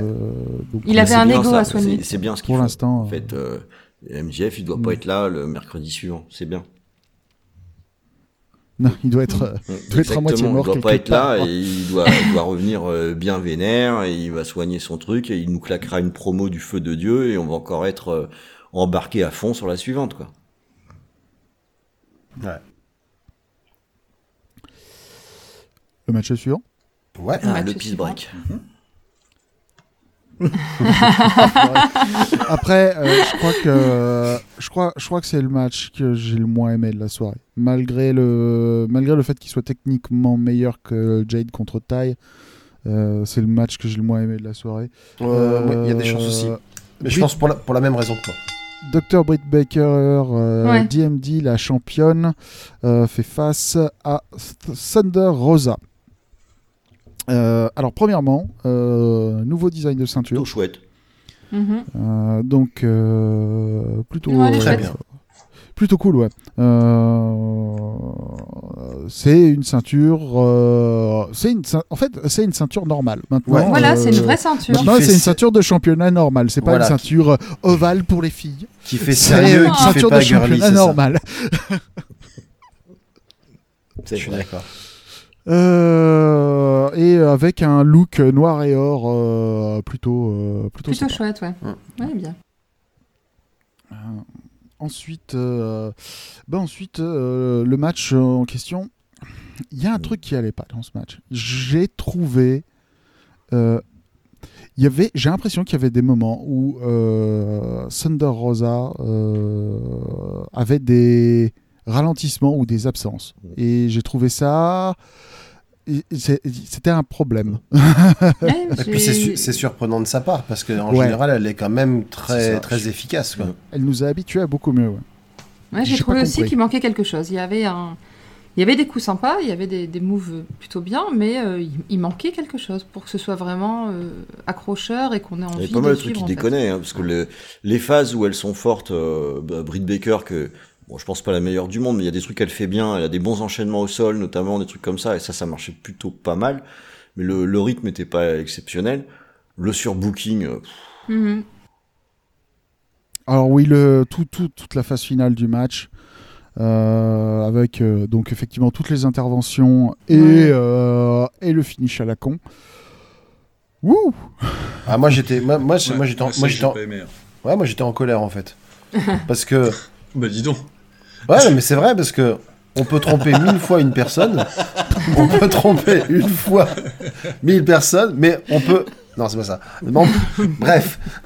Donc je veux bien une distraction de l'arbitre en plus distraction attention hein, l'arbitre pendant 30 secondes on dirait tu sais les, acteurs américains quand ils quand ils tiennent le volant dans les films. C'est-à-dire ils tapent, ils tapent la discute, ils se font un sandwich, une choucroute, et pendant ce temps-là, à aucun moment ils regardent la route. Voilà, c'était pareil. L'arbitre, euh, il était tellement occupé à discuter avec les gens sur le bord du ring qu'il avait oublié qu'il se passait un truc. Et pile poil, euh, à ce moment-là, forcément, euh, le moment où Thunder Rosa a le déçu et, et elle peut, elle l'emporter face à Britt Baker. Ils te font ça une deuxième fois, tu te dis ouais c'est chaud patate. Et ils te font ça une troisième fois. Bah, non, bah je sais pas. Enfin, mettez un deuxième arbitre. Surtout qu'il y, a eu d'autres matchs arbitrage vidéo, où, quoi. euh, genre, euh, voilà, quand euh, quand le quand il y avait un gars qui avait euh, le pied dans la corde et que l'arbitre l'avait pas vu, on dit bah on redémarre. Euh, bah, à ce moment-là, tu fais ça aussi. Là, là c'est trois fautes d'arbitrage. Tu dis rien. Non, Je- j'étais colère. Ouais. Eh ben, heureusement qu'il n'y en a pas une quatrième. Ah bah moi je, Dans, dans quel état tu serais, quoi Ah, moi, je- savoir, ils écoute. auraient pu. hein. j'aurais entamé une grève de la faim. Moi, j'ai noté dans mes notes à nouveau euh, où est Serena Dib. Euh, là, euh, c'est quand même, euh, quand même un petit peu, un petit peu problématique, quoi. Donc, le, ouais, la, la fin est catastrophique. Et puis, euh, puis moi, j'ai toujours un souci avec Britt Baker, avec son DMD qui est, qui est déjà qui est beaucoup trop over auprès du public pour quelqu'un qu'on est censé détester. Et parce qu'un gimmick de dentiste, Ouais. ça me fait penser à Ken, euh, qui à la WWF, c'était le dentiste. Oui. Donc, euh, je- Le, le gimmick de. Le C'est ça, gimmick qui était pré-Kane complètement de. Kane, ouais. Mais euh, voilà, moi, moi je, je- j'arrive pas à rentrer là-dedans. Euh, je suis pas un gros fan de Thunder Rosa, mais je l'ai trouvé faible sur ce match. Et je suis, je suis d'accord avec toi, Quentin. Oui. Pour moi, il y a des choses qui n'allaient Étonnamment. pas du tout. quoi. C'était pas fluide, ça fonctionnait pas. Euh, déjà, je- donc je suis pas rentré du tout dans, dans, dans ce match-là. J'en attendais pas grand-chose et quelque part, bah, j'ai été servi parce que j'ai pas eu grand-chose, quoi. J'ai- Ah, j'ai cru que tu allais nous faire une douille. Dire, euh, je, je n'at- je n'attendais rien de vous et pourtant j'ai quand même, C'est un je suis ça, quand fait. même déçu. C'est- C'est c'est un petit peu ça. ouais. Alors, il y a, il y a un autre élément qui joue pas pour Ouais, ça, euh, en ouais. sa faveur, mais je développerai plus ça sur le match suivant, c'est que le, le show était long et que c'est le moment où t'as un petit ventre mou. Ah ouais, la, non, la mais place là, moi, était j'ai- pas. J'ai Ah ouais, commencé puis à décrocher passer- là. Faut passer après Alors c'est ça. La place MJF, était pas facile. Le match le plus, ouais. intense du Mais, oui, mais trimestre. quelque part, il y avait là où elles ont merdé, enfin où les bookers ont merdé, je sais pas qui a merdé, c'est que le, le match précédent entre MJF et CM Punk était très intense, mais était sur un rythme qui était lent. C'était un match de storytelling. Je suis Et, euh, d'accord. quelque part, si on voulait que ça fonctionne, il fallait que le match qui arrive derrière, ce soit un match qui lui soit dynamique. Et c'est vrai que ça. Il nous fallait. Ah, Et- complètement, c'était ouais. pas, c'était pas le cas. donc euh, tu, tu peux pas dans, l'ascenseur et dans le rythme du show, ça fonctionne pas. À un moment donné, si on nous resserre un match qui est un petit peu mou du genou et euh, qui a quand même des problèmes de connexion entre euh, entre les catcheuses qui étaient qui étaient sur le, le ring, ben, c'est quand même un peu compliqué d'être embarqué quoi. Et le public a commencé à s'endormir hein, sur ce match-là et c'est le match suivant qu'on a pâti. Ouais. Mhm. Bah, sur- surtout qu'en plus, euh, le public, ça faisait oui. déjà 3h30, 4h de show qu'il était là. Donc au bout d'un moment, euh, comme tu dis, hein, c'était ça, euh, oui. les mecs, ils avaient envie d'aller se chercher un hot dog. euh, C'est clair. Moi, j'ai commencé- j'ai vraiment commencé à décrocher à ce moment-là. Déjà, Ouais. je, je fatiguais. Je savais que je me levais un peu plus tôt euh, ce matin, par... puisqu'on a regardé hier soir. Donc, euh, donc j'étais là en me disant bah, à quel moment je vais décider d'aller me coucher, en fait. mm, mm. Et bah, c'était pas là. Non, mais c'était pas longtemps après. C'est ça. Bah du coup, voilà, il n'y a, pas grand-chose d'autre à dire sur ce match, mis à part effectivement déception. Et surtout de, de, de la part de Thunder Rosa, qu'on a connu plus qu'on a connu plus intense et qui en fait dans les pronos les gens étaient assez partagés il y avait des gens qui pensaient qu'il allait y avoir un, changement de titre au, pro- au profit de Thunder Mhm. Rosa Eh ben là du coup elle a pas ce que ça, ce match va pas plaiser en sa faveur quoi. Elle va l'avoir quand même, mais euh, c'est pas très rassurant sur le la division féminine Pas si euh, le- la porteuse du titre, parce qu'elle a elle a quand même pas le charisme de Britt Baker, hein. donc euh, et, euh, il faut faut qu'elle soit très solide sur le ring et des, des prestations comme ça, oh, moi je trouve pas ça fantastique quoi. Ouais, c'est Ouais. clair.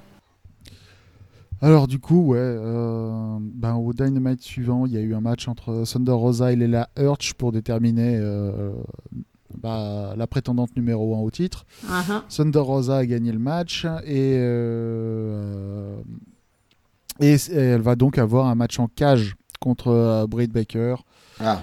dans une ou deux Bah semaines. voilà, Ce sera là. la date exacte. Bah, D'accord. Ouais, Ouais, déjà, ouais, l'avantage, c'est qu'il n'y aura pas les pénibles qui vont arriver pour, euh, pour, Ouais, a- pour pour essayer, apporter, ouais, mais- pour, a- pour apporter son goûter à l'arbitre. et dire, ah, mais c'est gentil, attends, attends, je vais ouvrir la gamelle. C'est quoi tu- pénible. C'est ça, tu, tu m'as bien mis ma, ma salade en dessous du, en dessous du bacon, hein, parce que tu, tu me l'as mis au-dessus, ça va À pas. chaque fois, elle cherche un nouveau truc du genre au fait, est-ce que t'as bien éteint le gaz avant de partir c'est ça. Euh, tu peux me rappeler ton mot de passe Wi-Fi, s'il te plaît T'as mis le rôti à cuire à quelle heure Je sais plus. Bref, bon, ma- match suivant. Donc un, peu, un peu plus intense pour le c'était celui que j'attendais le plus. Entre peu. Brian Danielson, The American Dragon, et John Moxley. Donc là, on savait que, euh, on savait que ça allait être un match de poète. hein, ça, on, sa- on savait que ça allait être la bagarre. Ouais, bah ouais, Parce que de toute façon, avec John Moxley, c'est tout le temps la bagarre. Donc, Et euh, Brian Danielson, c'est pas le dernier non plus. chercher. Euh, Danielson, il est- lui, il a dit, hein, il Danielson, euh, son, son nouveau truc, sur- depuis qu'il est à l'AEW, c'est la violence. Il se, il se découvre une passion pour la violence. Voilà. Donc, Dans, euh, une de, dans une de ses interviews, il a, euh, il a exprimé l'intention de faire évoluer son style vers un truc qui ressemble plus à- au style de Minoru Suzuki Ouais, ou, j'ai- j'ai- j'ai vu ou cette Yuji. Nagata, ouais. Euh, histoire de pouvoir prolonger sa carrière le plus longtemps possible. Et euh, on voit tout de suite dans la, la manière dont il structure ses matchs. euh, ça, se voit et ça rend d'autant plus l'attente insupportable pour le moment où ils vont dire oui, Brian Danielson participe à un J1. Parce que ça, oh là là là là, ce serait Ouais, tellement dingue. Ça, on attend. ouais. Ça, on attend. Bah, et puis ça leur ferait du bien aussi à la New Japan, parce que quand même, euh, en ce moment, ils sont un petit peu moribonds, quoi. Donc, euh, en termes de. Je suis d'accord, mais tu tu leur mets un en mec- termes Mo- de- Moribond, Moribond c'est méchant, mais Je suis euh, d'accord quand le truc hein. c'est que les les les les il y, a- y a toute une partie du euh, du booking qui est assez chiant et euh, les euh, comment dire les euh, ce qu'ils appellent euh, ce que- comment dire ça les les audiences qui ne peuvent qu'applaudir et qui ne peuvent pas huer ou acclamer Ouais, c'est euh, ce qu'a dit euh, Brian de. Danielson, hein, qu'il attendait pour aller au Japon, qu'il y a du public. Mais euh, Brian Danielson contre Tomohiro Ishii, euh, je suis prêt à payer quoi. Oh, oh, oui. toute façon, euh, Brian Danielson contre n'importe qui.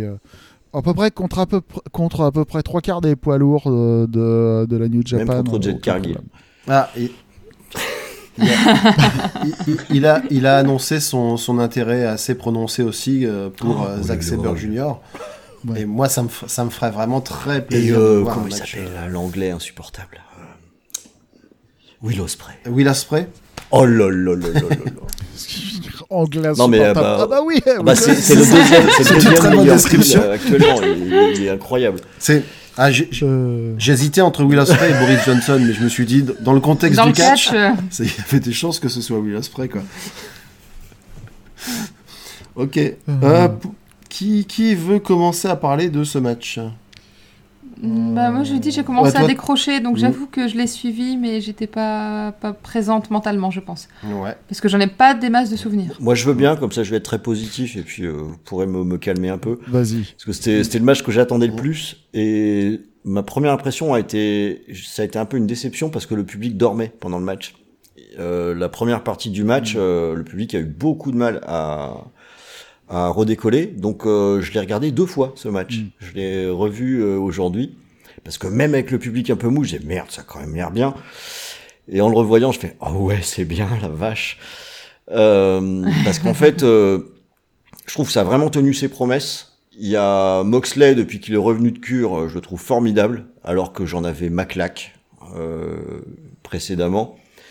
Et en fait, euh, Brian Danielson, c'est facile, c'est toujours bien. Donc euh, il y avait aucun doute euh, là- là-dessus. Et il y a des phases dans ce match qui sont formidables. Ça cogne très très dur. Les coups de pied de Danielson, c'est quand même quelque chose. On, on sent, on sent les impacts. Il y a des phases folles. Il y en a une où ils se tiennent chacun les mains comme ça et ils se laminent de coups de pied. Euh, c'est d'une intensité assez gigantesque. Donc moi j'étais vraiment embarqué à 200%. Je m'en foutais un peu de qui gagnait à la fin. Mais la fin, c'est ma plus grosse pop de la soirée. donc, euh, donc on va, on va, ouais. on reviendra dessus peut-être après, mais waouh, moi ça m'a fait basculer le match où je me suis dit ouais, il est vraiment cool ce match en euh, ah ça y est, c'est formidable ce, ce show. Je croyais même pas que je pouvais être content comme ça avec euh, ce, que, ce, ce- arriver. Donc euh, j'ai adoré ce match. Hein. J'ai adoré ce match, mais euh, ty- typiquement dans sa place dans la carte, il a un moment où le public est fatigué où les spectateurs sont fatigués et on, je pense pas qu'on puisse vraiment le entre guillemets le voir correctement. Enfin, quand je l'ai revu une deuxième fois, je me suis rendu Mm. compte que c'était beaucoup mieux que ce que je croyais. J'avais déjà vu que c'était pas mal, mais en le revoyant, euh, c'est super solide. Les deux là, ils sont, euh, ils sont quand même très forts. Euh, moi, j'attends avec une impatience folle ce qui va se passer par la suite avec avec ces deux mecs là. C'est vraiment le le- l'eau et le feu. Quoi. Enfin, non, c'est le feu et le feu finalement. Et donc euh, pas déçu quoi, pas déçu. J'en attendais beaucoup et ça a répondu aux attentes. Donc je suis super content de ce match là. Quoi. Ouais, le, le- c'est un, un- match qui, dans le contexte particulier du pay-per-view, ouais, ça ça l'a desservi. Parce que dans n'importe quel, dans n'importe quel Dynamite, ce match-là, avec la, euh, la violence qu'il y avait dedans, la l'intensité, le, euh, utiliser le mot psychologie dans un truc qui est fondamentalement euh, le con- un match qui est le concours de celui qui aura le plus ça. envie de faire mal à l'autre. Euh, et je sais pas si c'est un bon mot à utiliser, mais c'est un truc qui euh, normalement devrait fonctionner extrêmement facilement et, euh, et galvaniser le public, mais le public était, euh, était desséché. Quoi. Et, et c'est con parce que quand tu vois, quand tu regardes le match, tu vois les, les expressions des deux lutteurs. Enfin, ils ont tellement l'air déterminés, quoi. Euh, ça, c'est la beauté Ouais. de Brian Danielson, qui est pas non plus un géant ou quoi que ce soit, mais il te regarde comme ça, tu as, quand même l'impression Mm. qu'il va te découper hein, et que tu pourras rien faire. Et t'as l'autre en face là qui tourne comme un lion en cage. Wow, c'est chaud quand même. hein. Moi, Le, je, je- je- Ouais, vas-y. je, je- je- je vais, je vais un peu vous tempérer, je vais peut-être même commettre un crime de lèse-majesté. Euh, je, je- je- je commence presque, je dis bien presque, à avoir un problème avec Daniel Bryan. Euh, C'est-à-dire que j'ai revu tous ces matchs qui menaient jusqu'au combat. D'ailleurs, Quentin qui me Avec regarde. Brian Danielson, tu veux dire. Oui, avec Brian Danielson. Je vois euh, Quentin qui me regarde avec un air de colère. Ah ouais. Mais j'ai revu les matchs qui menaient jusqu'à jusqu'à ce pay-per-view et j'ai l'impression qu'il a atteint un tel niveau que même quand il se bat contre des grosses stars comme John Moxley, il est. Euh, tu vois, j'ai un peu l'impression de regarder un épisode de Dragon Ball Z où lui c'est le boss final et il se bat à 30% de sa puissance. Même si c'est suffisant pour battre n'importe qui, tu sens. Moi, je, je sens que depuis qu'il est arrivé à l'AEW, il a, une, il a un niveau de maîtrise qui est stratosphérique. Euh, et je, sais pas. ce que tu veux dire. Ouais. J'ai toujours l'impression. Voilà, j'ai l'impression qu'il est intouchable aussi, hein. en fait. C'est euh, le, de la partir Ouais. du moment où tu tiens la route contre Brian Danielson, même pas que tu le bats, hein, tu tiens la route, euh, ça y est, t'es établi quoi. Bah, de toute façon, c'est ce que je disais à Quentin quand j'ai regardé les matchs euh, qui, qui menaient à Révolution, c'est que j'ai l'impression qu'en fait, c'était un peu sa tournée et qu'il offrait à plein de catcheurs euh, qu'il aimait bien des matchs références pour leur carrière. Ouais. Tu vois, tu, tu, tu fais tiens, allez, tiens, tu te bats contre moi, allez, hop, match référence. Euh, Daniel Garcia, allez, ça me fait plaisir. Euh, ah, euh, Christopher Daniels, tu re- euh, pardon, pas, pas, pas Si, Christopher l'a Daniels. fait. si. euh, Si, si. C'est Chri- ouais, Christopher Daniels, tu reviens. Allez, ça me fait plaisir, je te, je te remets le pied à l'étrier. Voilà, c'est, c'est, c'est, c'est, c'est Brian qui régale, quoi. Ça me fait plaisir. c'est un, peu vrai, moi c'est un tel plaisir de, de voir cette fluidité quoi, c'est enfin c'est beau quoi. hein. Oui. On, on va jusqu'à la fin du match là Mais en fait, Bah, ou, euh, Ou Vas-y Charlie. ouais, Ah ouais, Ch- ouais, ouais. Ch- Ch- ouais, Charlie, t'allais dire un Bah, truc, ouais. Bah en fait, euh, bah, faut peut-être que je le revoie une seconde fois dans ce cas-là. et je vais suivre ton Ouais, conseil. c'est ça. Moi, mais ça, ça tombe au moment où c'était un peu plus mou. Euh, moi, je l'ai trouvé lent. Euh, en fait, j'ai- c'est ça qui est marrant, c'est que j'ai des trucs négatifs sur euh, ce que j'ai noté, mais en fait, j'ai quand même mis euh, 4 sur 5. Quoi. C'est euh, donc je pense que je vais le revoir parce que je pense que j'ai pas tout noté ou j'ai peut-être eu la flemme globalement. Euh, Il y a quand même le retour du sang de, de nouveau. Ouais. Mais, euh, mais c'est un match de, de, de, de bourrin technique. Donc, euh, donc c'est euh, voilà, c'est pas c'est pas des jeunes premiers. Ils ont tous les deux euh, énormément euh, énormément de charisme et d'expérience là-dessus. Et euh, John Moxley, je suis d'accord avec toi, il est revenu au top. Et euh, ça fait bizarre parce que avant c'était une espèce de vieil ours euh, que bon que c'était tout le temps pareil. Ah, c'était le, euh, du créatif. Je, je vais laisser la fin justement pour pour après, mais voilà, c'était vachement créatif et c'était intéressant. c'était, Ouais, va falloir que je revoie les trois derniers matchs. C'était le pense. pilier de bar en fait que, qui, qui venait de chercher des crosses.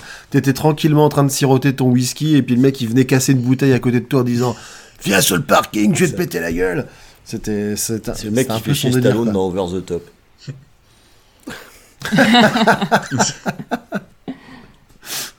Ouais. Bah du coup qui veut qui veut parler du final?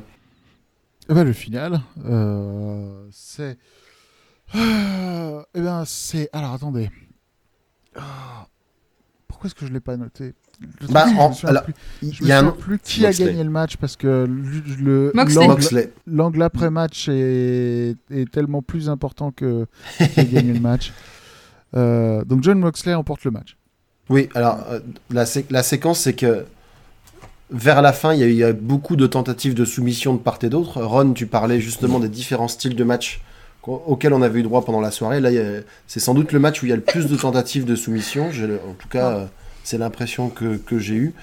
Et pendant l'une des multiples tentatives de, de Daniel Bryan sur John Moxley, où là où on pense qu'il va, qu'il va tomber dans les pommes, parce qu'il a eu déjà plusieurs alertes auparavant, il parvient à, à passer par-dessus et à faire un pont pour river les épaules de Daniel Bryan au sol, tout en continuant de, sou- de, de- de subir la soumission.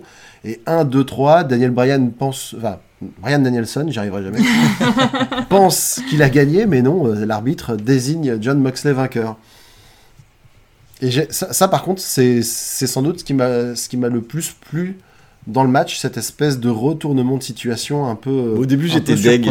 J'ai bien aimé cette- fin euh, nette en fait pour la suite de l'histoire et puis en fait j'ai eu Ouais. tellement tort. Ouais, puis après, donc, du coup, de- Brian Danielson qui est, qui est pas content, qui commence à chercher, euh, à chercher des crosses, euh, il va en remettre une petite couche auprès de John Moxley, ça commence à se bagarrer. Et c'est là que, bah voilà, T- Tony Khan, le seigneur fou, c'est la vieille musique, ça.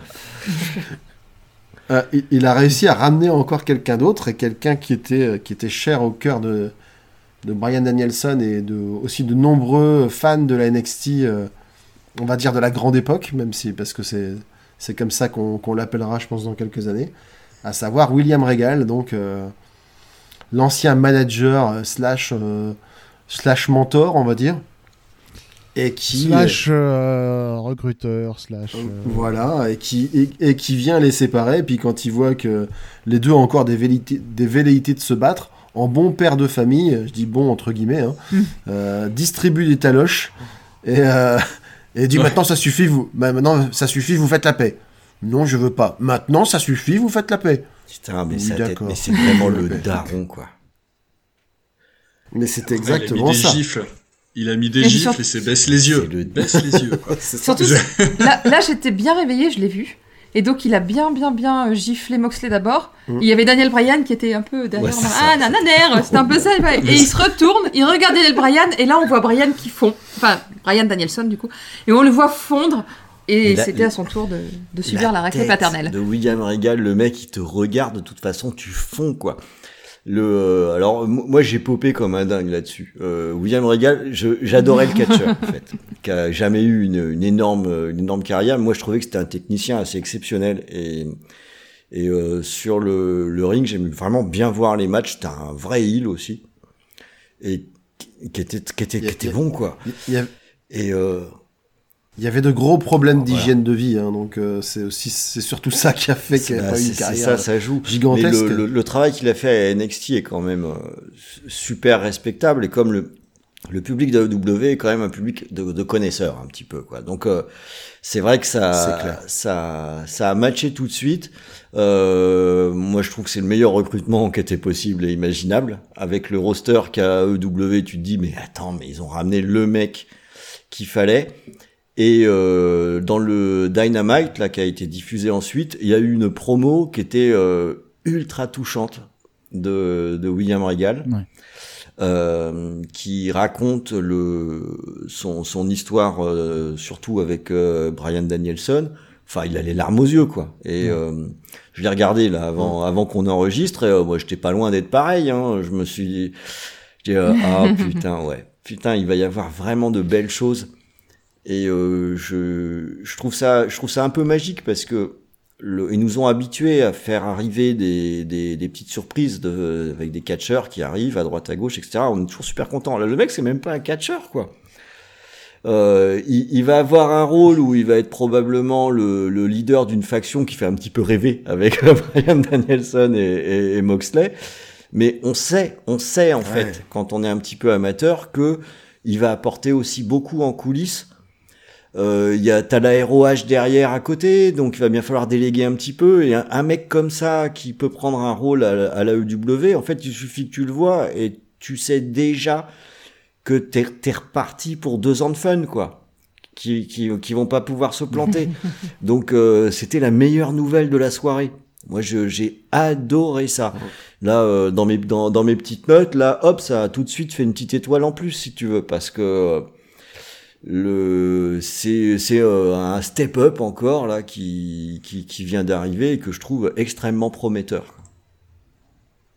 Ben, en fait, ce qui constitue peut-être la plus belle victoire de l'AEW euh, de, cette, de l'année euh, précédente, c'est que c'est vrai qu'ils ont gagné la bataille des audiences contre la NXT. Ça s'est retourné forcément euh, contre la NXT parce que du coup, tout ce qui, repré- tout ce qui était représentatif de cette époque-là est en train d'être démonté, viré, euh, voire effacé de la mémoire. Mais du coup, AEW euh, récupère euh, les, les assets, les trucs qui marchaient bien, les catcheurs, les managers, en fait, ils récupèrent l'esprit de, de, de la NXT qu'on qu'on aimait, Mm. et, et du coup, ça, ça, ça, peut clair. que les renforcer, quoi. Donc c'était super. Ju- juste, un, truc, euh, au, cas, au cas où c'est pas suffisamment explicite. euh, William Regal est euh, un catcheur, peut-être même le catcheur le plus important dans le développement de Brian Danielson en tant que, en catcheur. C'est une personne qui a c'est la personne qui a peut-être fait le plus progresser Brian Danielson d'un seul coup et il y a aussi le fait que euh, parallèlement côté John Moxley à l'époque où euh, il était Dean Ambrose à la FCW euh, à- donc le, le territoire de développement de la WWE pré NXT NXT, tout à fait. il y a eu euh, Dean Ambrose a eu deux matchs euh, qui euh, ont une très bonne réputation contre contre William Regal. Donc voilà. Et il connaissait Tony Schiavone aussi. Donc li, li- Ouais. Alors, Mm. qui ne connaît pas Tony Schiavone Enfin, qui de cette époque-là ne connaît pas Tony Schiavone Mm. Euh, Ouais, puis là, pour, pour compléter ce que tu disais, là, il a progressé en tant que catcheur, euh, techniquement, mais il était, on savait qu'il était déjà très fort. Mais là où, là où il a quand même grandi aussi, euh, Brian Danielson, à la WWE, quoi qu'on en dise, c'est en tant que interprète, en tant que, en tant que showman, parce que quand il est arrivé, euh, justement à la première mouture de la NXT, qui était cette espèce Mm. de télé-réalité euh, avec euh, des catcheurs euh, tout pourris, ils avaient un mentor, ils faisaient des, c'était Interville quoi. C'était les Interville du catch. Voilà. Donc c'était vraiment euh, le, les, les extrêmes, et puis euh, avec euh, le, la fameuse séquence bah, qui a eu de l'impact dans sa vie, hein, où ils font un double date avec les Bella, etc. voilà quoi, donc c'est peut-être là où ça- il y a des choses qui se sont, qui se sont jouées, mais quand, quand t'arrivais, tu disais Daniel Bryan, effectivement, enfin, on savait qu'il était fort, mais par contre, il dégageait absolument rien, et c'était absolument raison, hein, parce que quoi. quand, quand il a débarqué dans cette euh, es- espèce de, de mouture de, de NXT, il y avait des gens hein, qui avaient des pancartes qui disaient on est venu pour venir voir euh, Brian quoi. Et, euh, et c'est vrai que quand on l'avait vu un petit peu avant, euh, on savait que le mec il en avait il en avait sous le pied quoi, que qu'il pouvait délivrer des, des sacrés matchs. Et la chute a été rude pour s'adapter au Il format télé quoi. Il a fait un match contre Chris Jericho le premier soir où c'était euh, fondamentalement un truc, euh, c'était euh, un truc excellent.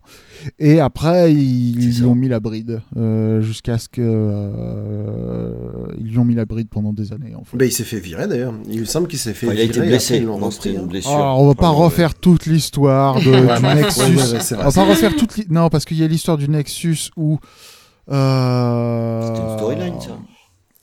Oh, mon dieu.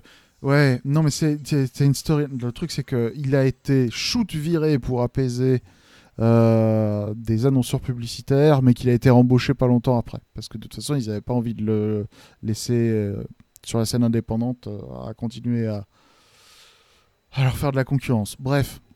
Ouais. Euh, Re- si, vous voulez, euh, si vous voulez euh, plus d'informations, euh, regardez l'histoire euh, de la première saison d'NXT et du Nexus et de comment est-ce que ils se sont comment est-ce que la WWE s'est chié dessus avec le Nexus en ne sachant pas capitaliser correctement les personnes qui étaient euh, membres de euh, bah, de l'écurie. Voilà. Et, et regardez aussi euh, la- l'alliance improbable euh, dans le main roster que Daniel Bryan, euh, qui était complètement au fin fond de la carte, a formé avec Kane. Et quand il, est, quand il a co- recommencé à faire surface C'était à la surprise générale. Improbable. Voilà, c'est clair. Donc, du coup, on arrive tout doucement au l'avant à l'avant-dernier match Ouais. de, de la soirée. J'étais déjà parti moi, pour, pour faire le main Non, event. non. Oh. Il en reste encore deux. Il y a le co-main avant. Le co-main event de la soirée était un Tornado Six-Man Tag Team Match. Ça devient long hein, comme stipulation à dire. Entre Darby Allin, Sammy Guevara et Sting versus AHFO, à savoir Andrade El Idolo, Isaiah Cassidy et Matt Hardy. Avec José, je, José the Assistant. C'est le plus important de la soirée. Bien sûr. Euh, José. Le personnage le plus important de la soirée, José euh, l'assistant. Euh, est l'assistant qui a surtout servi de support pour poubelle. Euh, et puis voilà quoi. Alors moi, Euh. je vais vous écouter attentivement parce que c'est ce moment-là où je suis allée me coucher. J'ai regardé l'entrée de Darby Allin et après je suis allée me coucher. Donc bien. voilà, et j'ai pas eu l'occasion de rattraper les matchs aujourd'hui. Donc je vais vous écouter attentivement. Bah écoute, euh, fondamentalement, c'était un spot fest. hein. Euh, Il y avait des mecs qui étaient là pour euh, voltiger, il y avait des mecs qui étaient là pour prendre des grosses, euh, des grosses chutes, et c'était euh, c'était très divertissant. Il y avait plein de tables. Il y avait, voilà. euh, Sami Guevara a fait à nouveau un spot complètement inconscient. C'est Ah, ah. Euh, Un, spa- un Spanish Fly euh, du haut d'un truc lumineux où il était avec. euh, qui est-ce qui l'a pris, le Spanish Fly? C'était, c'était, c'était. C'était Cassidy, non? Isaiah. Ouais. Mhm. C'était, c'était Isaiah. Il lui a fait un Spanish Fly. Donc il y avait une. euh, ils, étaient en surélévation. Il y avait une série de deux tables sur la rampe. Ouais, tout à Le fait. Ouais. truc, c'est que en fait, généralement, quand, quand les tables sont dans le ring ou sur les bords du ring, la surface est, euh, est agrippante, quoi. Mhm. Donc euh, Mhm. il y a les pieds, les pieds, les pieds de table ne glissent pas ou glissent peu sur la surface. Là, la rampe, elle était en plexiglas Ouf. et quand ils sont tombés sur les tables, les tables, dingue. elles ont glissé et moi, ça y est, je voyais déjà un mort, quoi. Et c'était horrible. C'était genre, il faut qu'il a. À un moment, Sami Guevara, il Attends, et il sortait, il sortait déjà d'un Il est match maudit, ce type. dingo au Rampage précédent.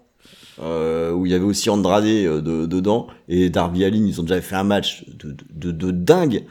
Le mec, mais il, a, il, il en a, il en a assez de vivre. De toute façon, c'était le match où les gens en avaient assez de vivre. Hein. Euh, Sting avait décidé que Ouais, ça Sting. suffisait. Sting, Sting, c'est, euh. Incroyable, quoi. Incroyable. Il est arrivé comme ça, il Non saute mais il à est taré le mec, il, en a marre de la vie quoi. C'est euh, Ah mais non, il est juste mais taré, là, c'est Sting. Faut pas chercher, c'est... Non, Ah. Sting, Sting, ah oui, c'est ton Sting, grand d'accord, père. ça. Le mec Non, il saute non, sur des gens euh, non, sur un- à travers trois tables. Donc là, on est sur un autre spot là. Il saute de est 3 sur un mètres de spot. haut sur des tables, quoi.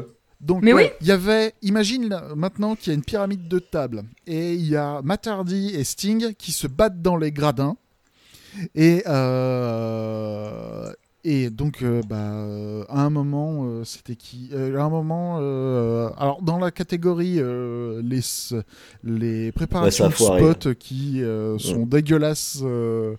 Euh, genre, franchement, c'était Andrade qui, euh, à un moment, t'as eu l'impression que. Il se prend une vague petite claque et il se couche. que Je me couche sur la table. voilà. Oh. Il se couche sur la table, donc en haut de la pyramide de table.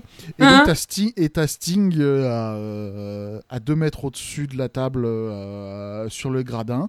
Et tu te dis non, papy, euh, t'as 60 ans, tu vas te casser un truc, le fais pas.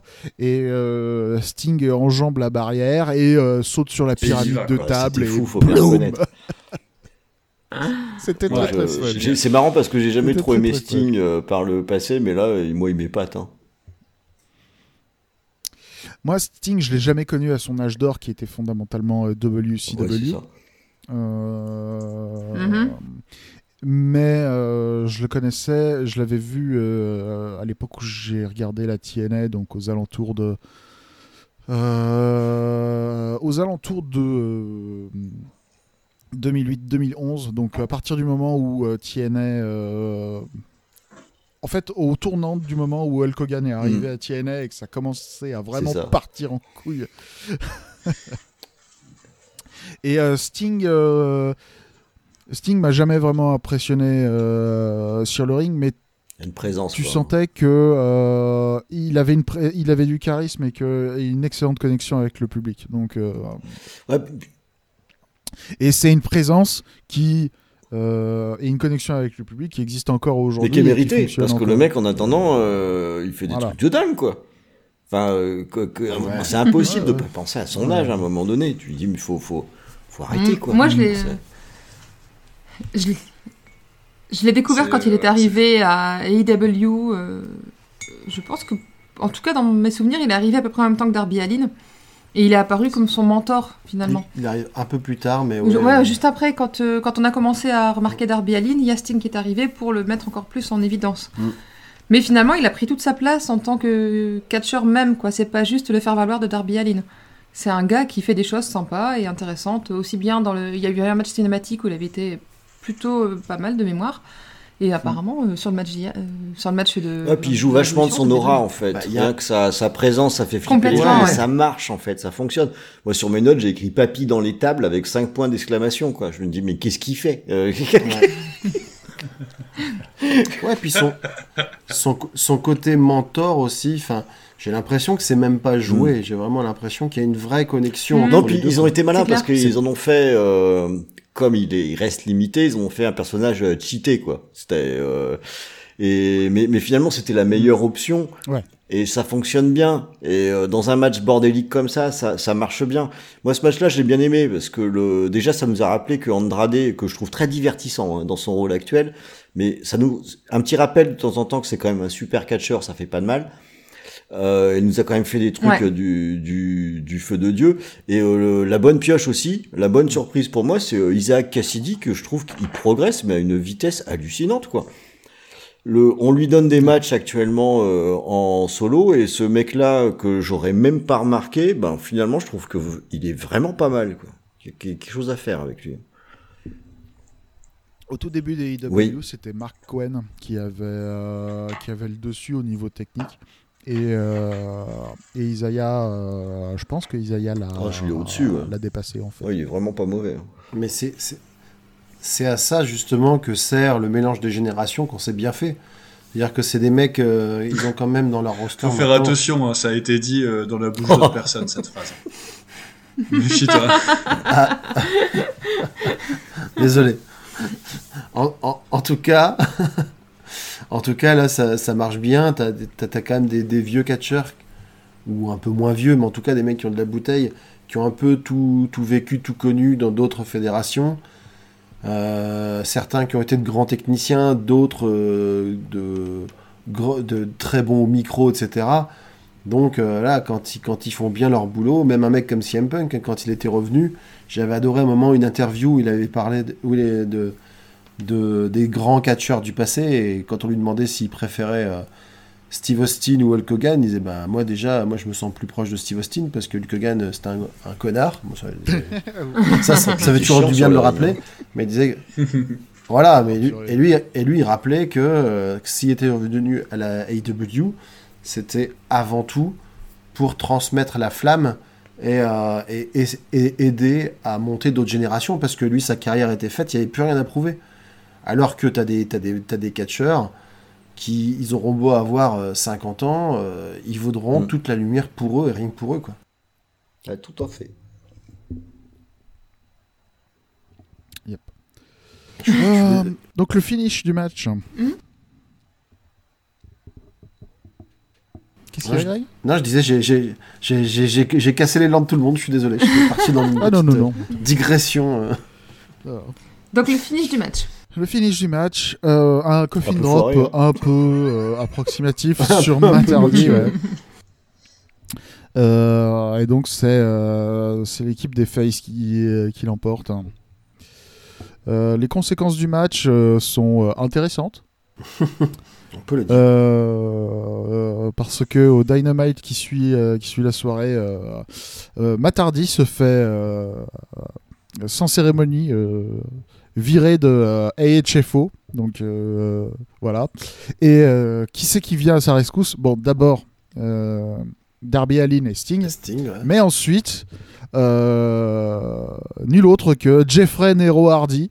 Euh, et donc voilà, bah ça y est, euh, Jeff Hardy isole l'élite. C'est pas le truc qui Ah, m'emballe, je vous le dis franchement. Euh, C'est pas, c'est pas le truc qui Mhm. m'emballe. hein. J'étais content qu'il soit pas là pendant le show euh, Révolution. Bah, alors, faut voir dans quel état il Voir est. ce qu'ils en font, en fait. Voilà. Euh, les, les frères Hardy sont plus euh, les, euh, les frères Hardy d'il y a 20 ans, hein, de toute manière. Matardi, il a déjà du mal à marcher. Euh, D'un C'est ça. c'est- d'un point, oui. On se faisait la réflexion que, que Sting nous semblait en meilleures conditions C'est clair, physiques on a que l'impression Matardi. qu'il a quoi. déjà des hanches artificielles. Quoi. Non, le truc, c'est que euh, d'un point de vue. euh, le... Alors, après, nous, en tant que spectateurs, on s'en fout. Mais euh, d'un point de vue Bah, commercial. c'est après, le bon public, ils étaient dingues. Hein. Hmm. Oui. Ouais. Non, ce que je veux dire, c'est que tu, si tu regardais le produit WWE euh, avant que Jeff Hardy parte, l'une des rares personnes euh, que le public euh, acclamait euh, avec joie, enfin vraiment avec euh, du cœur et euh, de la force. Alors qu'il était maltraité Hardy, en plus. Et Alors qu'il était, euh, était booké comme de la merde, comme, euh, la majeure, comme tous les mid-quarts d'heure de la WWE, quoi.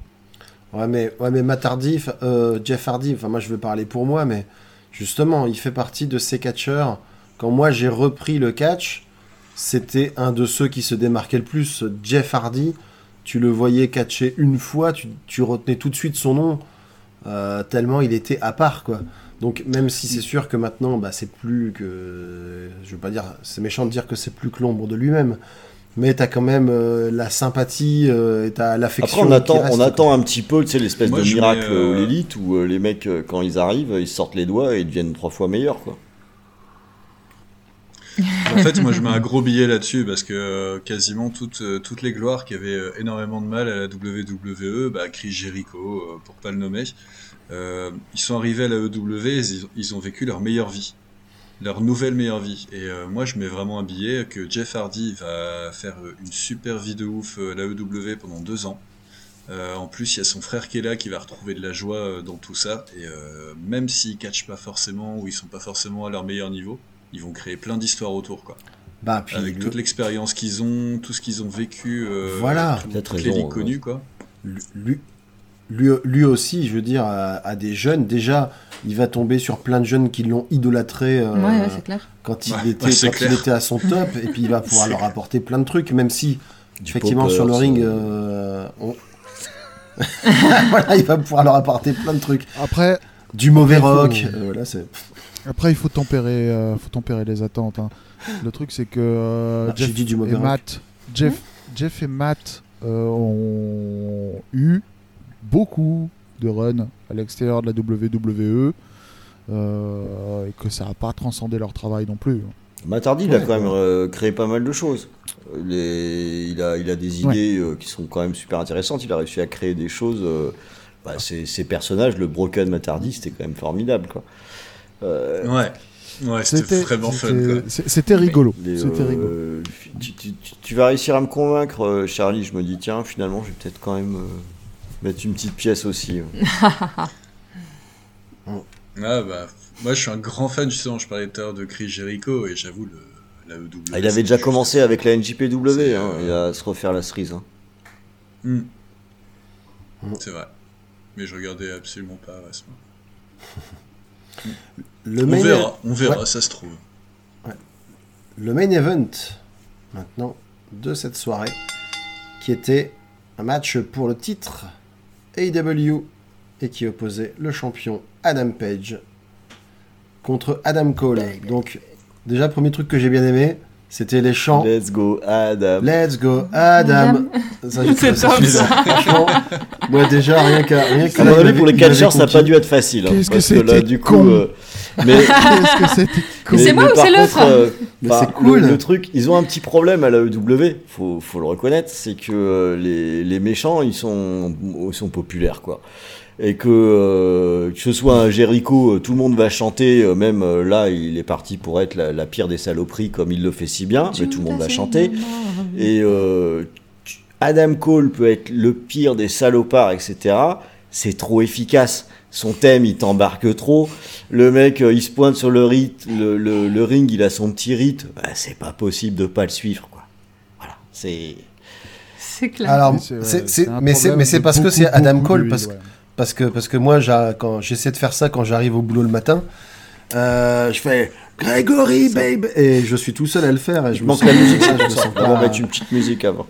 Ah, Ouais, les gens, ils ont pas le rythme, ils sont pas prêts. Je crois que c'est ça. Bah, la prochaine fois, je vais faire comme on a des, on en a déjà parlé entre nous. Euh, faut que quand on arrive au boulot, on ait chacun Il notre faut le thème son, musique tu mets un d'entrée. petit, Non, un mais petit moi, rideau, tu sais, un petit peu de fumée Voilà. comme ça, et tu verras que ça va prendre. C'est ça. Moi, j'ai pas besoin de ça. hein. J'arrive, j'arrive dans ma. Enfin, plus maintenant, j'ai plus ma classe, je fais autre chose. Mais euh, quand j'arrivais dans ma classe, j'étais la star. Ouais. Ouais. maîtresse Trop bien, quoi. Alors que moi, je suis informaticien. euh, Rien à foutre. On jette des cailloux. C'est ça. Ah non, encore toi. ah tu- non, il va encore me dire de redémarrer mon ordinateur. Non, c'est- Écoute, la prochaine fois que tu vas au travail, tu mets X Gonna Give It To You de DMX. Ça, ça marche bien. Et, euh, Très bien. Et tu verras bien ceux qui aiment le et catch. et tu- et et et regardes les, euh, les réactions du public. Et ensuite, tu montes sur la table et tu fais Gregory Baby. Par contre, le problème, c'est qu'il faut que tu le fasses en slip. Alors, je sais pas quel est le dress code à ton travail, mais Mais c'est ce que j'ai fait, c'est peut-être pour ça qu'ils m'ont regardé bizarre. alors. Et il faut que tu le fasses plusieurs jours de suite parce qu'il faut conditionner le public. C'est ça. En fait, c'est Parce qu'au départ, c'est toi qui dois le faire, Gregory Baby. C'est ça. Voilà. après, Mais, public mais qui le fera. pen- pense au slip, hein, parce que là, tu vas marquer vraiment les gens quand même. hein, parce qu'ils vont dire, il se passe quelque chose là. le- le- Si tu veux, j'ai des, j'ai des feutres à paillettes qui marquent Ouais. sur le tissu. des- des- par comique de répétition, les gens, au bout y d'un moment, ils vont se dire la première fois, bah, il est complètement con. La deuxième fois, ils vont dire complètement con. La troisième fois, il est complètement con. Et au bout d'une vingtaine de fois, ils vont dire bah, Attention, va- il y a, Si il y t'es a quand même là, un risque, c'est que là. tout le monde se mette à venir en slip et ça deviendra bizarre au bout d'un moment. Bah écoute, euh, je- Ou alors je- ton travail devient une fédération de 4. c'est ce que j'allais dire. Tu sais, tu sais, l'avantage d'un open space, c'est qu'il y a plein de tables dont je pourrais leur faire des Spanish fly dessus, quoi, tu vois. Ah, Il y a un plan là, ça devrait être intéressant. Ouais. Bon, bref, pour en revenir, euh, parce qu'on dit déjà que l'épisode est long, mais on... Putain, c'est de ma faute. On digresse, on digresse. voilà, on ne veut note pas en finir. On veut pas en finir. J'avais prévenu. hein. Ouais. Ce match, On t'invite- on t'invitera plus, c'est fini. Je- lui, euh, on va- va le blacklister direct. ce match, on va présenter les choses de manière. Moi, je vais vous présenter les choses de manière très franche. Ce match était un main event de NXT Takeover. C'était un match Ah, de pas mal. Euh, voilà. Ouais. Et C'est ben, un les match NXT d'Adam Takeover, Cole. c'était très bien. Euh, Il faut que je vous laisse 5 secondes. Il y a mon chat qui est en train de massacrer la porte avec ses griffes. D'accord. Continuez Bah ça, moi. Raccoon. Je reviens tout de suite. bah, Je, je vais enchaîner. mais Je, je suis plutôt, je suis plutôt d'accord avec cette description, bien que sommaire, euh, parce que euh, c'est vraiment un match qui m'a impressionné par son intensité physique. Les mecs, ils s'en sont mis vraiment plein la gueule du début à la fin du match, quoi. Et, et c'est ça qui m'a le plus impressionné, c'est que chaque coup qui était porté, tu voyais que c'était pas le, le point qui s'arrêtait à 10 cm, quoi tu dois mettre un, tu dois mettre un lariat, tu, tu t'appliques bien ton avant-bras en travers de la tronche de ton adversaire. Tu dois mettre un coup de pied, euh, ça claque. Tu dois, tu dois lui claquer la tête, ça claque. Et, et Puis, ils euh, ont pas arrêté. techniquement, Peut-être euh, même. On s'y attendait, hein, c'est du Ah haut oui, niveau, oui. hein, mais euh, le- notamment, moi j'ai été marqué par. euh, Il y a Cole qui fait un coup de pied à la tête de, de Page pendant qu'il est en train de faire un moonsault. Chirurgical Ouais, le truc. hein. exactement. Une interception. Oh là Euh, là Ah, Ah mais ouais, le timing, euh, t'as pas le droit de te planter, quoi. T'es en main event, t'as du public, t'as les caméras, enfin, t'as pas le droit à un centimètre d'écart. Le machin, ouais. tout est parfait. Mais j'ai l'impression que les deux étaient, enfin, ils étaient un petit peu revanchards parce que Adam Cole, il a été beaucoup décrié parce que euh, le build pour euh, amener au match n'était pas fantastique et en plus il avait été un peu moqué pour euh, sa condition physique parce qu'il était, il était pas taillé comme comme les autres et puis même là on l'a encore dit, il est plus, il affûté mais il a pas le, il a pas le physique du catcheur typique. Il est plutôt euh, Mm. normal, de Adam dire. Cole, c'est un message d'espoir pour Et- tous les gens et- normaux. hein. Exactement. et voilà, donc il y, a- il y a eu beaucoup de moqueries par rapport à ça. Et puis Adam Page, il y a toujours pas mal de gens qui sont pas convaincus par Adam cas, Page en tant que champion. Et moi, je trouve, et moi, je, je trouve que match après match, euh, après, il y, a des- il y a des personnes qui l'aiment, qui, enfin, à peu près tout le monde est d'accord pour dire qu'il est très fort sur le ring. Il y a des gens qui ont un peu du mal avec ce qu'il véhicule en dehors, de son personnage de manière générale. Je peux comprendre. Le cowboy Mais par contre, sur le ring, il fait un taf incroyable. C'est- très très bon, euh, très très bon techniquement. hein. Mais moi, ce match, euh, j'en attendais finalement pas grand chose. J'aime beaucoup Adam Cole, mais beaucoup moins Page. Ce qui est paradoxal parce qu'il a livré de sacrées performances. Euh, déjà, euh, Adam Cole qui arrive avec la tenue de Master Chief de Halo, j'étais content parce que j'aime bien jouer à Halo. Donc, euh, c'est en voilà, un petit détail. hein. Dit, mais c'est pas possible, c'est le 117, c'est bien le Master Chief. Bah, puis en plus, Ouais, un c'est ça, mais hein, bon, j'ai trouvé ça, j'ai trouvé ça plutôt cool. Et euh, en fait, j'étais pas tant hypé par ce match et je me suis bien fait avoir parce qu'ils m'ont embarqué en deux temps trois mouvements. Euh, le, Ouais. le Panama Sunrise à l'extérieur, euh, ouais, le coup de pied en plein saut, ça. Oh, qu'est-ce qu'il était, était dingue, hein. brutal Ça, celui-là Il m'a fait peur un peu limite. Hein. Je fais wow, la bon sang. Et c'était euh, c'était c'était juste euh, parfait. Je vais, je vais m'arrêter là parce que j'ai une réserve sur la fin, donc euh, que je garde pour la fin. Ouais, bah moi, j'ai juste une réserve sur le match globalement, c'est que, mais c'était aussi un, un reproche euh, que je faisais parfois au NXT Takeover, c'est qu'au bout d'un moment, il y a- tellement de gros moves dont unitairement chacun est censé pouvoir terminer un match que finalement ils, en perdent un peu en importance parce que Adam, euh, Page prend deux Panama Sunrise en moins de 5 minutes, Euh, il prend 5 ou 6 coups de pied soit en pleine face, soit dans la nuque. Il y a voilà, il y a tellement de, de- spots d'une violence inouïe et à chaque fois les mecs ils se relèvent que finalement tu te dis euh, ah, faut que ça se finisse. Qu'est-ce qui va ils- vont s'arrêter quand le toit de, de l'immeuble va s'effondrer quoi.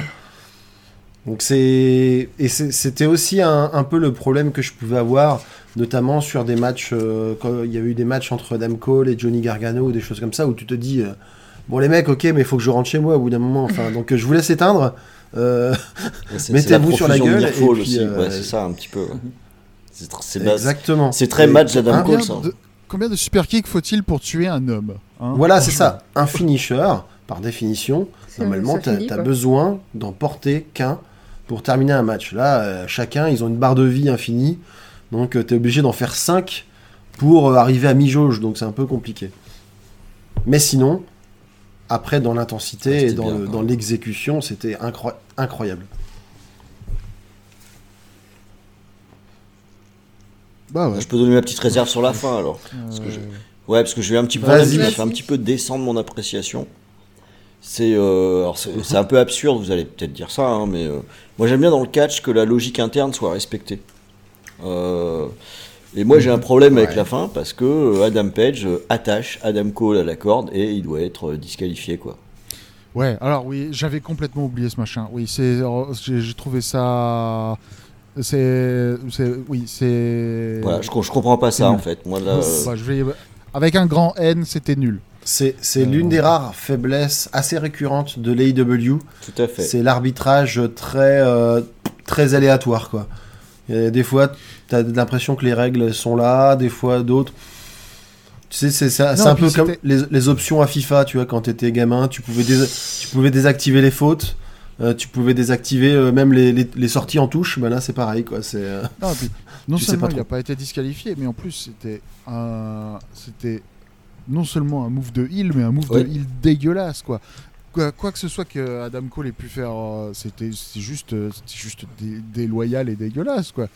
Tu attaches le mec euh, à la corde avec ta ceinture. Voilà. Puis c'est sous les yeux de l'arbitre, il n'y a même pas un effort pour le cacher ou un truc Et- comme ça. et- C'est voilà. et voilà, moi je, ça, ça me plaît pas trop. Et la deuxième mini réserve, mais qui vaut pour l'ensemble du show et un peu pour un EW d'une façon générale, c'est- le Mm. trop du trop d'overbooking tue l'overbooking. Euh, c'est qu'on Ouais, a ouais. eu beaucoup de matchs avec des interventions. Alors même si dans le main event elle est très limitée l'intervention, c'est juste une attention euh, de- de- détournée. Euh, il n'empêche que bon, c'en est encore une de plus. Et c'est un petit peu dommage parce que sur quand on en abuse, ça donne envie. Mais alors quoi, faut faire que des matchs en cage ou je, je- je regrette un petit peu ça parce que ça ternit le, le- le résultat du, du match. Alors là, il va dans le sens de celui qui a été euh, qui a été perturbé, mais euh, les victoires clean, c'est bien aussi. oui, Ouais, c'est bien aussi. c'est vrai. Mais c'est le fantôme de Ah, Cody. C'est un peu vrai, ouais. C'est un peu, c'est un peu ça. C'est, c'est- c'est- Il, il, il- il n'est plus là, mais il est dans le cœur de tous les catcheurs encore. C'est- C'était des Bah, hommages. bah, bah là, peut-être que pour le coup, William Regal, il va remettre un petit peu ça au carré, quoi. Euh, le- Là, sur l'ensemble des matchs, il y a quand même beaucoup de matchs avec de l'overbooking. Ouais, On, peut espérer, on peut espérer que de toute manière, que dans des matchs où il y a des mecs comme, euh, il y a des mecs comme euh, Mox ou euh, Danielson, ce soit un petit peu plus carré. Je- Mais euh, bon, on verra bien. De toute façon, c'est Tony Khan qui a le, c'est Tony Khan qui, Qui a le dernier fait mot. booking. Ouais. On verra. Ch- Charlie, toi, t'avais. euh, je... Alors, on sait que sur la fin, t'étais plus trop parmi nous, parce que la soirée était longue, Absolument mais, plus. Ouais, long. mais et est-ce que t'avais vu quelque chose du match? Est-ce qu'il y avait quelque chose qui t'avait marqué ou? Oula, euh, sur ce match-là, bah, Ouais. bonne question. En fait, euh, non, pas grand-chose. Euh, On commençait déjà à te perdre dans les limbes. Ouais. Pas- Non, bah après, euh, pff, non, moi j'ai pas du tout, euh, pas du tout capté le match. Parce que on, on est sympa, on la publiera pas, mais on a pris une photo de, de Charlie à la fin du pay-per-view. On dit Ch- Charlie, le pay-per-view est terminé. Euh, on- Ah, je m'étais fait avoir. Il y a on- le- on va se déconnecter, Charlie, Charlie, et- il y a eu une nouvelle signature, c'est Donk le, le clown, et c'est lui qui est champion. C'est ça. ça, aurait pu être, ça aurait pu être crédible. Ah. Bah, au- J'aurais des choses, j'aurais une chose rapide à dire plus tard sur, sur les clowns champions. ok. Bah, euh, Du coup, ouais. Bah, le Adam, finish de ce faire un match. point sur les pronos Ad- Adam Page qui, Oh, qui, qui, qui conserve sa ceinture après Alors pas enfin n'importe comment. avoir pu faire son buckshot lariat. euh, Mais qu'est-ce qu'il a fait avant le buckshot lariat? Euh, Il a fait s'est bougé. le buckshot Non, lariat, il a fait, il a fait un boom, qui est le Shining Wizard porté à l'arrière de la tête que, euh, que Adam Cole fait. Mhm. Euh, donc il a piqué le finisher de son adversaire, il a réussi à le porter et ça a marché. Ouais, Et ça a marché dans le sens où il l'a utilisé pour porter son propre finisher après. ouais. Mais euh, voilà. Et donc, euh, Hangman, toujours champion. Voilà. C'est plutôt cool, ça continue. Moi, je suis pour ce règne, toujours. Alors un petit point, un petit point prono du coup. Petit point prono. Ouais. Alors, Donc on euh, n'avait pas pronostiqué, on avait pronostiqué deux des trois matchs euh, du buy-in. ouais. Et donc ça nous fait sur 10 matchs pronostiqués du coup, c'est ça Ouais. Je dois faire ça, 10 matchs, 10 ou 11 matchs, je sais plus. 11 compter. matchs. 11 11 matchs matchs pronostiqués, c'est ça. On a 4 points pour Wendy, mais il y a certains matchs qu'elle avait oublié de pronostiquer. Elle a oublié de pronostiquer deux matchs. Donc, Ouais. du coup, elle est partie avec un handicap. C'est ça. Ensuite, 5 points pour Quentin, qui était vraiment pas en forme sur les pronos Ouais. cette fois-ci. Grosse lose ce mois-ci. C'est tout, tu l'as pas senti, hein, ça arrive. 6 points pour moi, juste la moyenne. Et donc les grands gagnants sont Quentin et Charlie avec 8 points. Non, pas Quentin et Charlie. Quentin et Greg, pardon. On a, Euh, dit, on a dit que tu risquais de confondre euh, Voilà, c'était ça, vous l'aviez dit au début. hein. Quentin et moi, mais euh, Greg et Charlie. J'ai tellement pas l'habitude que ce soit pas Quentin dans les premiers en fait. Ouais. Et on finit avec 11, pas Donc mal. Greg et Charlie avec 8 sur 11, exactement. 8 sur 11, c'est- ça commence C'est plutôt à pas mal, bravo. Alors, du coup, bah, on va faire comme d'habitude également. On va attribuer une note sur 20 Au à- pay-per-view. au pay-per-view. On va commencer peut-être par notre Ouais, alors, je invité. sais pas, je sais pas le- sur votre échelle de valeur du coup, euh, mais moi là c'est On s'en on Ouais, moi, c'est la tienne qui compte. fait c'est quand même tienne. un à gros pay-per-view avec pas beaucoup de points faibles. Euh, mon seul, euh, ce qui va me faire descendre un tout petit peu, c'est l'absence de, on, a- on dit un banger maintenant. J'ai entendu ça, que c'était le truc à la mode. Euh, j'ai pas eu Ouais, un truc euh, super choc comme il y avait eu dans All Out, euh, comme euh, je sais pas moi les Lucha Bros comme les- contre les Young Bucks ou un truc comme ça qui te marque, euh, que tu vas t'en rappeler pendant Mhm. 20 ans. Mais c'était vraiment très très très solide, donc euh, je vais monter à un bon 16 sur 20. Ok. Euh, ben, je vais te suivre avec 16 sur 20. euh, parce que pour le coup, ça, ça correspond bien à notre échelle. Parce que pour, en- pour mémoire, je pense que All Out, on avait mis des notes entre On était pas loin de 10 18. ouais, euh, 18 et voilà. 19, un truc comme ça. Parce que c'était Presque parfait. presque parfait, en tout cas par rapport à ce qu'on attendait. Et là, effectivement, ce qu'on se disait, c'était que Révolution, c'était un très bon pay-per-view. C'est sans doute le meilleur pay-per-view que j'ai vu en 2022 jusqu'à maintenant. Mais il y a quand même des- des- de la place pour l'amélioration. Et aussi, c'est quand même un cran en dessous, moins bien que All Out euh, en termes de, de matchs marquants, en termes de surprise, de, Mm. de surprise aussi. Bon, après, Ouais, c'est dire, euh, Out, c'est difficile 18 une fois que tu as fait 18,3. revenir euh, Brian Danielson et CM Punk, euh, derrière tu as plus beaucoup sur le sous, sous la c'est semelle. ça, ouais. C'est ça, ouais. Mais bon, voilà, c'est disons, disons que All Out, on sait que c'est un, c'est un Barack qui va Obama. être, euh, qui va- Oh. voilà, c'est ça. Ouais, hey, les mecs, on a, on a, on a, on a, on a ressuscité Randy Savage. Non. Voilà. On a un grudge match entre Vladimir Poutine et euh, bah, je sais Et pas n'importe qui. euh, Donc euh, non, effectivement, ce sera difficile de faire mieux, mais voilà, je, je mets 16 parce qu'il y avait des matchs effectivement euh, peut-être un peu moins intéressants. Mais ça reste Ah oui. quand même très bien et j'ai quand même passé une très bonne soirée. Ouais, bah moi je vais rester sur 16 aussi. Parce que de, globalement c'est plutôt bien, mais euh, je... il y a quand même cette division féminine qui est faible Mm. par rapport à tout ce qu'on peut voir autour. Il manque des tag teams féminines aussi, ça pourrait être très très chouette. Ah ouais, il pourrait faire ça aussi. Ça pourrait être très chouette des tag teams féminines, franchement, ils pourraient trouver des choses bien à faire. Le, le mini-run qu'ils ont fait avec Penelope Ford et The Bunny, c'était rigolo. Une ceinture Par trio, j'aimerais bien. Ça va venir. Euh. Tony Ah, Khan en a. Tony Khan en parlé a en conférence de presse. Et en gros, il, il a plus ou moins euh, dit que euh, quand Kenny Omega reviendrait, il allait le mettre avec les Bucks et qu'ils allaient essayer de lancer un truc dans, ce, dans cette direction. Ça va être très très très très bien. Et puis aussi, euh, c'était long quand même. C'était alors. Je sais que quand on regarde la WWE, je me plains qu'il n'y ait pas beaucoup de temps de catch par rapport au reste. Mais là, il y avait beaucoup, beaucoup, beaucoup de catch et ça fait beaucoup de catch à la fin. Et, mon petit cerveau, il était fatigué quand même.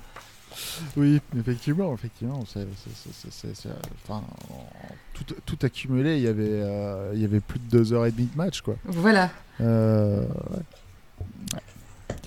Euh, moi, je vais euh, passer du, sur du 16, euh, tiré par le bas essentiellement par euh, euh, par euh, Britt Baker versus Thunder Rosa, euh, tristement. Euh, mais euh, j'ai passé un excellent moment et euh, et franchement. Euh,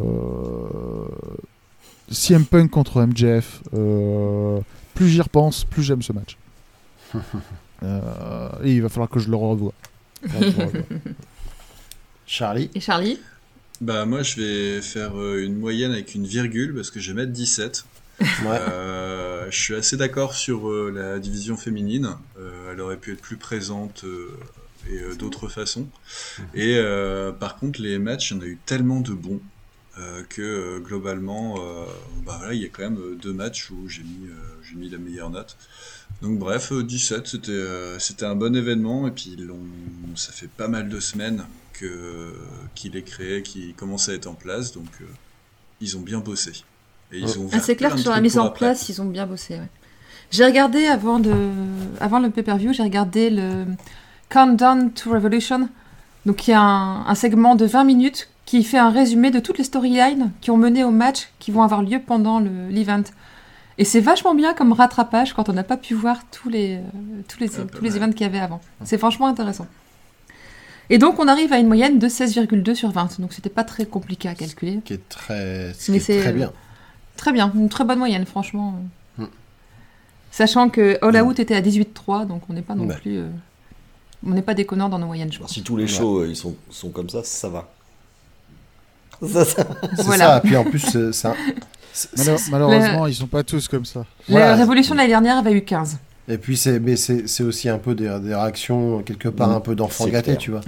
on, on cherche à pinailler parce que si, si la WWE nous avait de- mis un, un, un show de cette qualité-là, on serait debout sur la table en disant oh là là, qu'est-ce ont trop bien c'était énorme. C'est, euh, j'ai un ami aussi comme ça qui commence à regarder un peu du catch et qui regarde un petit peu de tout et qui me disait euh, en fait la- le problème c'est que quand je regarde un épisode de Dynamite euh, les matchs ils sont tous du niveau de PPV WWE Donc, euh, Bah, c'est ça. Bah, ouais, c'est ça, ouais. C'est un peu un problème euh, pour, euh, pour certaines divisions. Ouais. Ok. euh, et je propose, sauf si tu as vraiment des, des infos super importantes de, pour le panorama que tu nous fais souvent, Quentin, euh, Il y a quelques petits trucs. doit de, de, de distiller Rapidement. vraiment l'essentiel parce qu'on est à 2h45 d'enregistrement. Ok. Juste un truc. Vas-y. Un seul truc. J'y crois pas une seconde. Qui est le nouveau champion NXT Qui c'est? Qui est au courant de qui est le nouveau champion NXT Le nouveau champion NXT, euh, c'est Dolph sait. Ziggler. C'est Dolph Ziggler. Non Si. Oh purée Alors, je, Voilà, fin de la parenthèse. je Allez, dois. Ouais, je, je- je- je dois avouer que Dolph Ziggler, champion NXT, Finn Balor, champion euh, intercontinental ou US, je confonds toujours les deux, et Ricochet US. qui a l'autre, tu Ouais. te dis, euh, ouais, d'un coup, ils se sont rappelés qu'ils de certains catcheurs. Quoi. Hmm. En, en fait, en, en- en- en listant le roster pour euh, le jeu vidéo, ils se sont dit, ah putain, mais on a lui. Et On l'a pas utilisé depuis longtemps, lui Et on peut lui mettre une ceinture, ce serait cool. Donc, euh, bah, C'est exactement ça. Voilà, Dolph Ziggler, tant mieux pour lui. Ouais. Euh, qu'on l'aime ou qu'on l'aime pas, c'est quand même un mec euh, qui a été, euh, qui a été d'une loyauté sans faille, alors qu'ils lui ont fait manger du pain C'est un noir. bon Euh, je pense worker. que- quoi. je comprends pas. Voilà, je comprends pas que je comprends pas qu'il qu'il qu'il ait pas changé de couleur de peau à force quoi. Mais c'est, enfin franchement bravo à lui. Et puis bah Ricochet, euh, Ricochet qu'on qu'on a toujours envie de voir mis en valeur. Et puis bah Finn C'est Finn ça. Finn Balor, c'est que ça reste quand même une valeur sûre. Donc euh, bah en espérant que peut-être euh, il se- ça annonce l'amorce d'un changement et que ce soit pas juste un, un coup d'épée des dans sur ça ou... Euh, non, laisse-moi rêver. laisse-moi rêver, j'ai pas envie de. Dans le bouddhisme, on dit que euh, avoir des attentes, euh, c'est euh, créer son propre tourment. C'est ça. euh, il faut, faut- faut arrêter de rêver, Greg. je, je- je sais. Euh.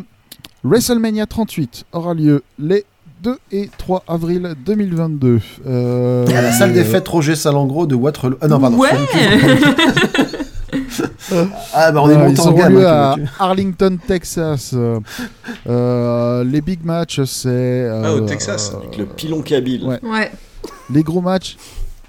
Les gros matchs, ça va être euh, Charlotte Flair contre Ronda Rousey, Becky Lynch contre Bianca Belair et Brock Lesnar contre Roman Reigns dans un match d'unification. Euh, il va peut-être y avoir euh, Steve Austin dans un match, mais rien Oh. n'est moins sûr. Ouais. Ce sera probablement juste euh, une guest apparence euh, dans un show avec Kevin Owens. Et euh, il va juste lui mettre un stunner et ce sera terminé. Probablement. Probablement. Il y aura peut-être Cody, s'ils arrivent à signer le contrat, parce que le contrat est toujours pas signé. C'est pas sûr du Cody, il, est- il existe dans une espèce de limbe du catch. Bon, Il est au purgatoire pour l'instant, tu vois. euh, au moins, ça lui laisse du temps pour s'occuper de Alors, son enfant. les, les- les infos que j'ai vues traîner euh, par-ci par-là, c'est que comme euh, la, la période de WrestleMania se rapproche à grands pas, tout devrait se, décide- de- se décider probablement dans le courant de la semaine prochaine et que si c'est pas bouclé euh, semaine prochaine, il y a des chances que ça ne se fasse finalement pas. Wait and see. Ok. Euh, et enfin, euh, les 26 et 27 mars, il va y avoir euh, le Stardom World Climax et euh, euh, le, dans le deuxième soir de Stardom World Climax, il va y avoir le retour sur le ring de Kairi Sane Oui, contre Ouais. Starlight Kid. Donc il y aura au moins un match que je vais euh, faire- forcer Greg et Delphine à regarder. Et, Oui. euh, Ah oui, oui. Et Charlie et Wendy s'ils veulent aussi, euh, s'ils veulent aussi subir. Voilà. Ron, est-ce que, est-ce que tu as, est-ce que Et tu as Harry déjà, est-ce que tu as déjà regardé la Stardom, toi? Enfin, je, connais- je connais de réputation, hein, mais, euh, mais j'ai Voilà. j'ai j'ai jamais regardé. Ma, ma connaissance du catch féminin est beaucoup plus faible. hein. Faut dire que c'est quelque chose de plus récent. Mm. Euh, Mhm. et puis pendant un temps où je regardais, il se passait des trucs intéressants sur WWE pour le coup. Il y a, eu- il y a quand même eu des choses qui étaient pas mal Ouais. pendant un Ouais. temps. Mais je, voilà, mon niveau de connaissance est pas très fort. C'est juste que je ne comprends pas pourquoi euh, c'était qui C'était Azuka sur, euh, sur- pourquoi ils en font rien. Elle était tellement bien. ouais. Ben, Actuellement, elle est, elle, est en Elle est train de se blessée, remettre de blessure. Mais bon, oui, c'est sûr qu'elle fait partie de, elle fait partie de nos, nos chouchoutes pour toujours Ouais. et à jamais euh, C'est dans le clair. roster féminin. Ouais, Cœur pour Asuka. Ça. Voilà. hein. Et, et, ouais, et Stardom, ouais, bah, ça fait plusieurs fois que, en discutant avec des, des contacts réguliers de notre, de notre compte Twitter, hein, on nous invite fort- fortement, Fortement à voir. regarder plus de Joshi. Donc, euh, on, on va essayer de s'y mettre et, euh, Ouais. et on, on- on verra bien euh, si ça, Après, si problème, ça nous surtout le temps disponible. hein. Au bout d'un moment, c'est un peu compliqué de, Oui, de tout regarder. c'est C'est ça. C'est ça, c'est ça. Voilà, mais je pense qu'on a, on a fait le tour fait le Ou tour. tu as Quentin, d'autres choses à Quentin, rajouter. Quentin? Non, rien d'autre. Ah, d'accord. Rhône, Tu levais le où est-ce doigt. que les gens peuvent te trouver Eh sur bien, Internet sur. euh, Pour les personnes Pour les qui personnes- sont encore là. Mais, mais pour Oui. les personnes qui sont encore là, mais, mais, mais- mais bien Bravo sûr à qu'ils vous, seront là, c'est une certitude, sinon ils rateront cette conclusion qui, qui reste- qui restera dans la légende. hein. On dira il y aura eu euh, Oui, All Out évidemment. 2021 et la conclusion de cette émission. Euh, sur Internet, je ne Bah, traîne pour ainsi dire que sur Twitter, at Ron Kenobi, euh, ou bien sur le Discord de VHS et Canapé, euh, le, le podcast qu'on peut retrouver sur à peu près toutes les plateformes du monde, voire de l'univers, euh, où on va parler de cinéma. Donc vous pouvez euh, nous retrouver et vous amuser euh, avec nous euh, si vous le souhaitez, ce sera avec plaisir. Super. Très bien. Très bien. Super. Nous, où est-ce qu'on peut nous trouver sur Internet? Bon, comme toujours, sur, euh, beaucoup sur Twitter, un peu moins sur Facebook, mais on y est un peu quand même. Dans les deux cas, c'est at Radio je suis tout attaché sans accent. Et bien sûr, sur toutes les plateformes d'écoute de podcasts, je pense, ou à peu près tout. En tout cas, sur les principales en France, euh, on nous retrouve en France et dans les pays francophones, on nous retrouve. Après, moi, je suis aussi pas mal en ce moment sur Sutom et Wordle, mais je suis pas sûr non, que c'était en. sûre, ouais. Ah, c'était pas ça la question Non, non. Bon, c'était euh, au, cas où. Catch, catch c'est un mot de 5 lettres. hein. Ah, eh, ça marche. Ouais, mais il y a beaucoup de consonnes et pas beaucoup de voyelles, c'est pas terrible pour développer ton jeu. Ouais. Bref. non, encore une digression. Non, non, Arrêtons non, ça. Trop dur. On se retrouve, on se retrouve pour WrestleMania. Bien évidemment. Et, euh, et D'ici là, je vous souhaite euh, une bonne journée, une bonne soirée et euh, à la prochaine. Au revoir. À très bientôt. Salut À plus. Ciao. Ciao.